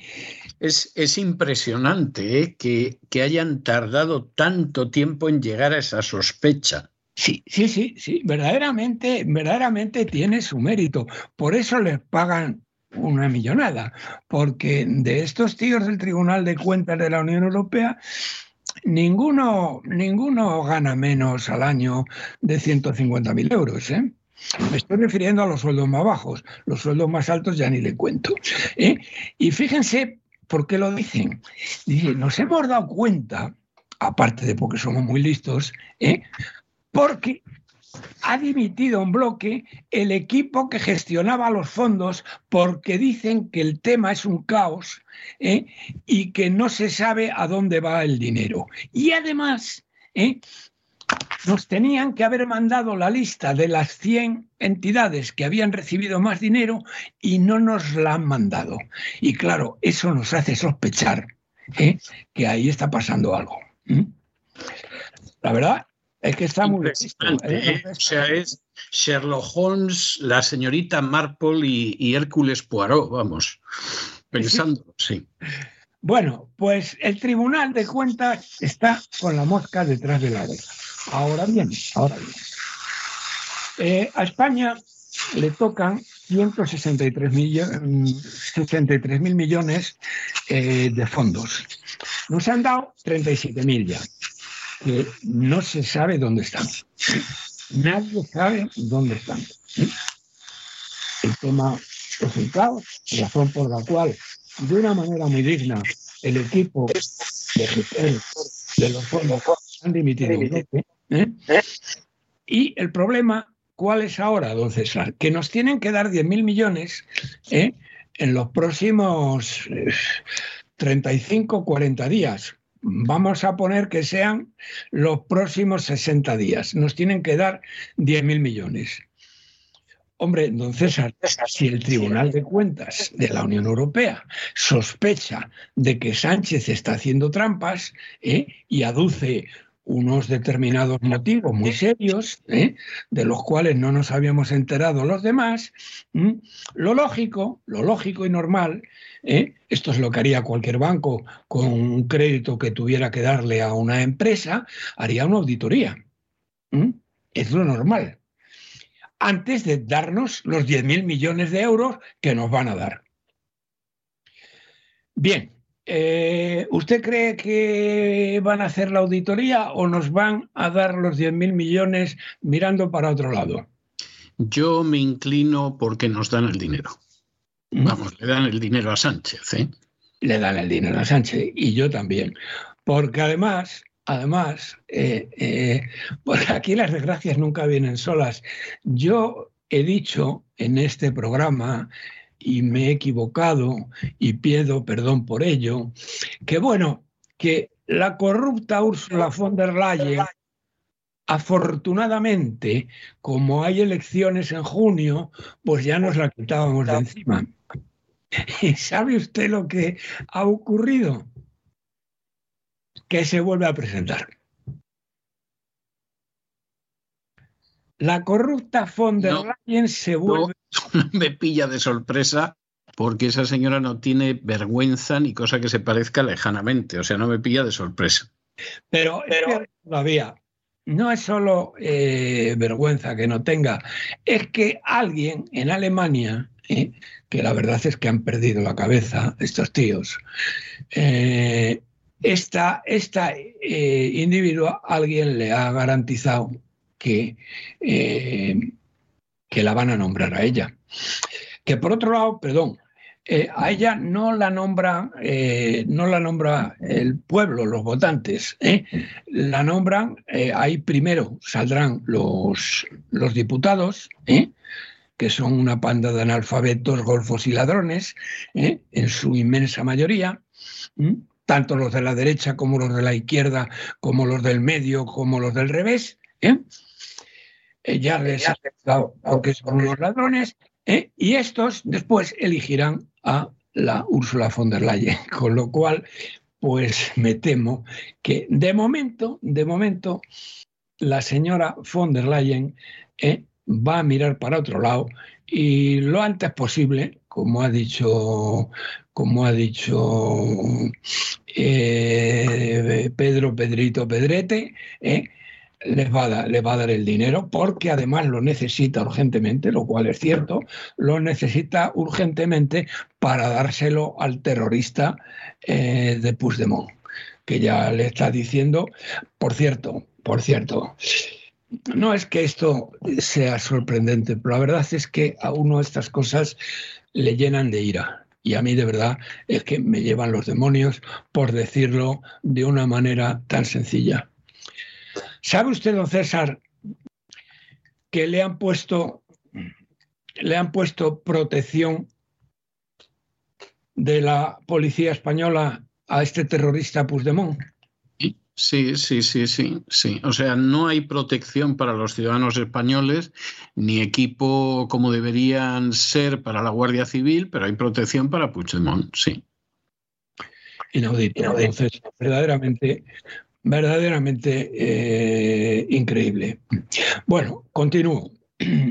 Eh, otra de las cosas que se ha dado mucha prisa con toda la lógica del mundo, ¿eh? no es que me parezca mal, es que tiene toda la lógica del mundo. Otra de las cosas que ha dado orden este criminal, este eh, terrorista realmente, porque es un proterrorista, siempre está defendiendo. Eh, le ha escrito una carta a, Ursula von der Leyen, a su querida amiga, eh, para exigirle que impida, que impida a, a, Israel el, el el, el invadir. que se, se, examinen, no, claro, se examinen los términos del acuerdo de país favorecido que tiene Israel, sí. Sí. Vale, bien. Lo ha pedido eh, Irlanda también, ¿eh? No ha pedido, no ha pedido, no ha pedido lógicamente, eh, la van der Leyen podía haberle dicho, y dice, sí, mire, tiene usted razón, eh, pero antes vamos a examinar ¿en qué coño se ha gastado usted los 37 mil millones de euros que le hemos dado? Porque no tenemos ni idea. ni idea. Eso, yo es que, yo es que ahí, sinceramente, además desde el principio, nunca tuve esperanza de que fiscalizaran el gasto. ¿eh? Yo desde que salió una señora eh, bastante sobrada de peso diciendo que lo estamos mirando y no aparece, yo dije, aquí no va a pasar nada, porque es que es, que es absurdo. O sea, es absolutamente absurdo. Esa señora, aunque estuviera sobrada de peso, eh, no era cualquier cosa. Esa señora no, era cualquier cosa, ¿no? Pero... menos eh, la presidenta de eh, del órgano de la Comisión del Parlamento Europeo encargado de fiscalizar los gastos de los fondos europeos. Mm. Es cierto, sí. Ya ve usted el caso que le hicieron a esa buena mujer, ¿eh? Ninguno, pero es que además esa mujer lo dijo en un tono que no imponía lo más mínimo, porque claro, hay que salir y hay que salir, voy a decir yo con cajas destempladas, pero decir, bueno, es que, ¿qué pasa aquí? Esta es una cantidad importante, eh, resulta escandaloso que no se sepa, ¿no? Pero otra salía como diciendo, pues que no aparece el reloj de la abuela, ¿no? ¿Qué es? Verdaderamente tremenda. Bueno, pues otra de las cosas que ha dicho con toda la lógica del mundo, este canalla, es que eh, hay que colocar a toda su gente, ¿eh? que no tiene que son unos analfabetos y no tienen formación ninguna, al frente de todas las empresas públicas y reguladoras. Y nos acabamos de enterar, cosa que ya más o menos sabíamos, pero la verdad es que el tío que han puesto en correos, me estoy refiriendo ahora, cuando ha llegado a Correos, Correos, recordarán ustedes que estaba dirigido por un amigo de pupitre de, eh, de Sánchez. Bueno, y dice que nunca en su vida había encontrado una empresa en unas condiciones tan económicamente y financieramente tan desastrosas como Correos, que había tenido una gestión total y absolutamente disparatada. Pero bueno, sin embargo, ¿eh? sin embargo, a, este buen hombre que tenía una gestión disparatada, le han nombrado representante de España en la OCDE. No se vaya usted a creer, don César. No es ninguna tontería, ¿eh? No, no, digo porque igual usted, ¿eh? igual usted, que es una persona muy bien pensada, ¿eh? habría llegado a creer o presumir que eh, lo habían dejado en la calle. ¿eh? y, bueno, es que no, es que no. A la OCDE, a cobrar probablemente más de lo que estaba cobrando antes. Bien, eh, estos son algunas de las cifras. Y ahora, pues para terminar, voy a hacer un resumen de todo lo que se conoce. Eh, eh, la OCDE ha publicado eh, las cifras de tercer trimestre del año pasado, donde ya tenemos los datos de España. La realidad de España es que pagamos más impuestos que nadie de los 40 países que monitoriza la OCDE, un 50% más, señoras y señores. Nos hemos, somos los que más renta hemos perdido. Y los que más deuda hemos incrementado o se ha incrementado, se nos ha incrementado la deuda. Realmente, mm, realmente el tema es que es tremebundo, porque fíjese, mm, eh, César, que el, el, incremento de la deuda, el incremento de la deuda ha sido eh, eh, mm, el doble de la media de la OCDE, el doble de la media de la OCDE. La deuda pública eh, cerró, en esto sí, en esto ya cerró, porque es la cifra del Banco de España, en 1,575 billones de euros, según el protocolo de déficit excesivo. Pero, pero, claro, eso no es eh, eso no es todo. Ya se lo he explicado a ustedes montones de veces, porque el, déficit, la, deuda según protocolo de déficit excesivo es una, digamos, una convención, por no llamarle arbitrariedad, contable de los, eh, de los golfos de Bruselas. Y ahí no están incluidas muchas otras cosas. Para saber lo que debemos, es decir, lo que se debe y se tiene que pagar, son los pasivos totales de las administraciones públicas, que publica el Banco de España en pasivos, lo que llaman pasivos en circulación, pero lo publica con tres meses de retraso. Por lo tanto, hasta principios de abril no tendremos esa cifra, pero que aproximadamente, don César, estamos hablando de dos billones de euros. Dos, billones, de, euros. Sí. Que serían dos trillones de este lado del Atlántico. Bien. Bien. El gobierno se ha vanagloriado y se está vanagloriando de algo que, eh, bueno, que como hacen siempre, de decir que la deuda en relación al PIB que ha bajado. Dice, hombre, claro, nos ha fastidiado como que el PIB debido a la inflación eh, ha subido mucho, pero el dinero que debemos, eh, lo que hay que devolver, ha subido absolutamente como un rayo. Y si utilizamos la deuda total, es decir, los pasivos en circulación, entonces ya ni siquiera le sale eso, porque según eso, ¿eh?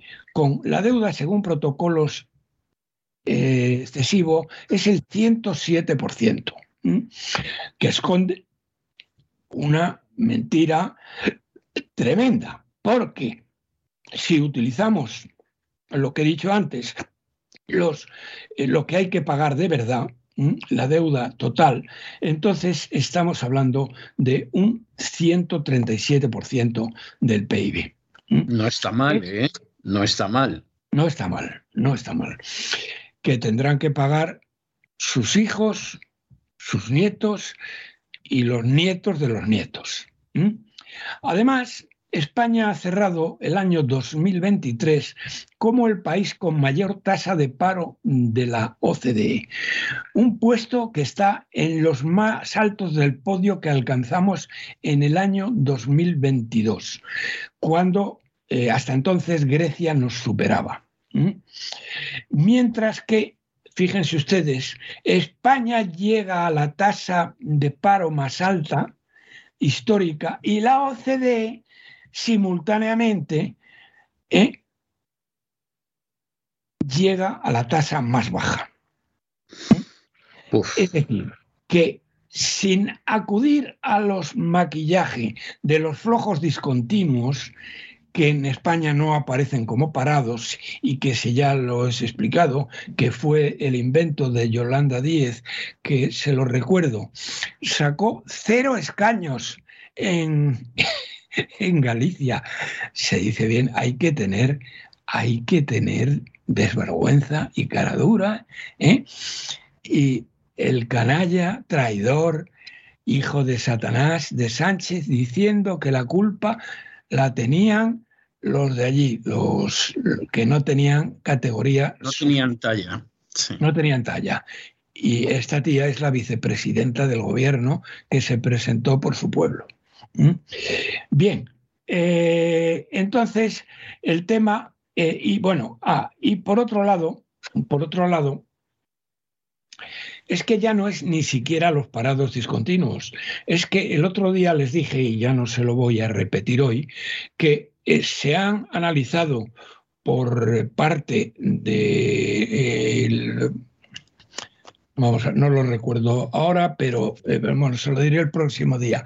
Es uno de los organismos que analiza, eh, en fin, la situación de las empresas públicas y el número de personas que tienen, etcétera, y frente a los 3.600.000 parados que hay en, según, como, según eh, la EPA, la última EPA, estos hablan de que el número de enchufados públicos en España es de 4 millones, lo cual es una cifra verdaderamente, verdaderamente alucinado.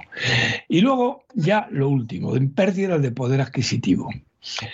Estos tíos, ya sabe usted, don César, que otra de las cosas de las que presumen y sacan pecho es de que el gobierno, que son el gobierno que mejor ha controlado la inflación de toda Europa, incluso diría yo de toda la galaxia. ¿eh? Bien. En fin. Eh, en enero, esta ha sido del 3,4%, que ya es superior a la media de la eurozona. Es decir, con todas las trampas que hacemos, ya en enero ya no hemos podido hacer más trampas y somos, estamos eh, no líderes todavía, pero sí superiores a la media de, de, eh, de la eurozona. Y la inflación acumulada es del 17%. Es decir, que la realidad es infinitamente más dura. Y España pierde renta per cápita ajustada por poder adquisitivo, 14 puntos, está 14 puntos por debajo de la media de la Unión Europea, cuando en 2018 estaba 9 puntos. Es decir, España se empobrece más. ¿Mm? Eh, y España es donde más poder adquisitivo se ha perdido de 2019. Por lo tanto, la realidad de España es esta. Más impuestos, más pérdida de renta, menos inversión y más deuda.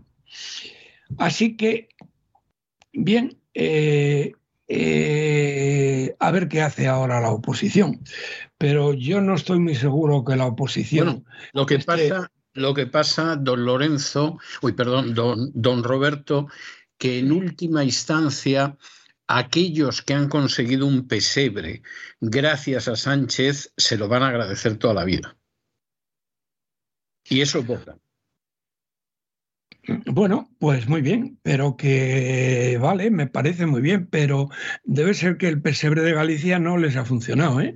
Porque se han pegado un no, No, porque ahí había otro pesebre local que lleva funcionando muchos, muchos años y que, claro, funciona mejor. Ya, pues eh, vamos a ver. Vamos a ver, ahora tenemos las elecciones eh, vascas, donde lo único que puede esperar y espera el PP es eh, mejorar un poco la situación y las que son verdaderamente importantes son las del 2 de junio, que son las europeas y donde votamos todos los españoles. no solo los vascos o los gallegos. Y ahí sí que se verá. Por eso, por eso, eh, eh, el señor Sánchez, bueno, de señor no tiene nada, el canalla, traidor, miserable y malvado Sánchez, eh, eh, ya ha dicho hoy que hay que cerrar el tema con los terroristas catalanes lo antes posible, es decir, ya mismo. Y, no tiene otra, ¿eh? No tiene otra. Esto es todo lo que les tengo que decir por hoy.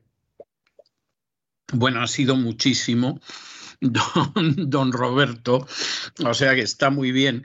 Y yo le voy a dejar con una música muy especial. Yo no sé si sabe usted, ha habido eh, distintas series de televisión describiendo a Sherlock Holmes. Yo diría que algunas, pues mediocres, otras bastante bien hechas a mi juicio, la mejor serie de televisión adaptando las aventuras de Sherlock Holmes es una serie rusa de los años 70.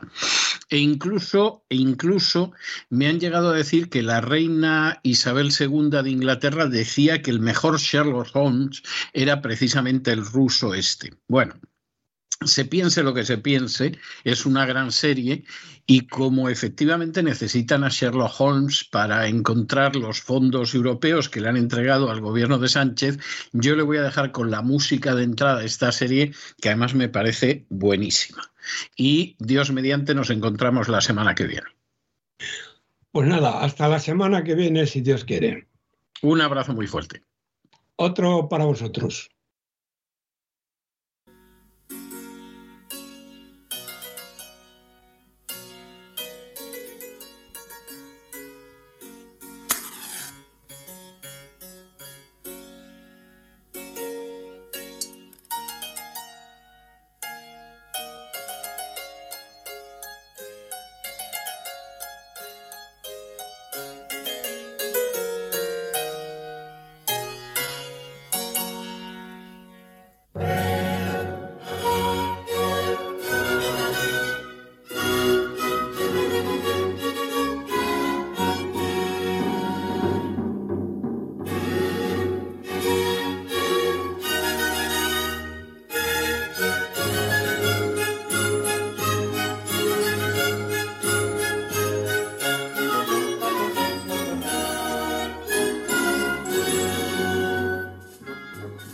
Con estos compases de esa extraordinaria serie rusa dedicada a relatar las hazañas del detective Sherlock Holmes, hemos llegado nosotros al final de nuestra singladura de hoy del programa La Voz.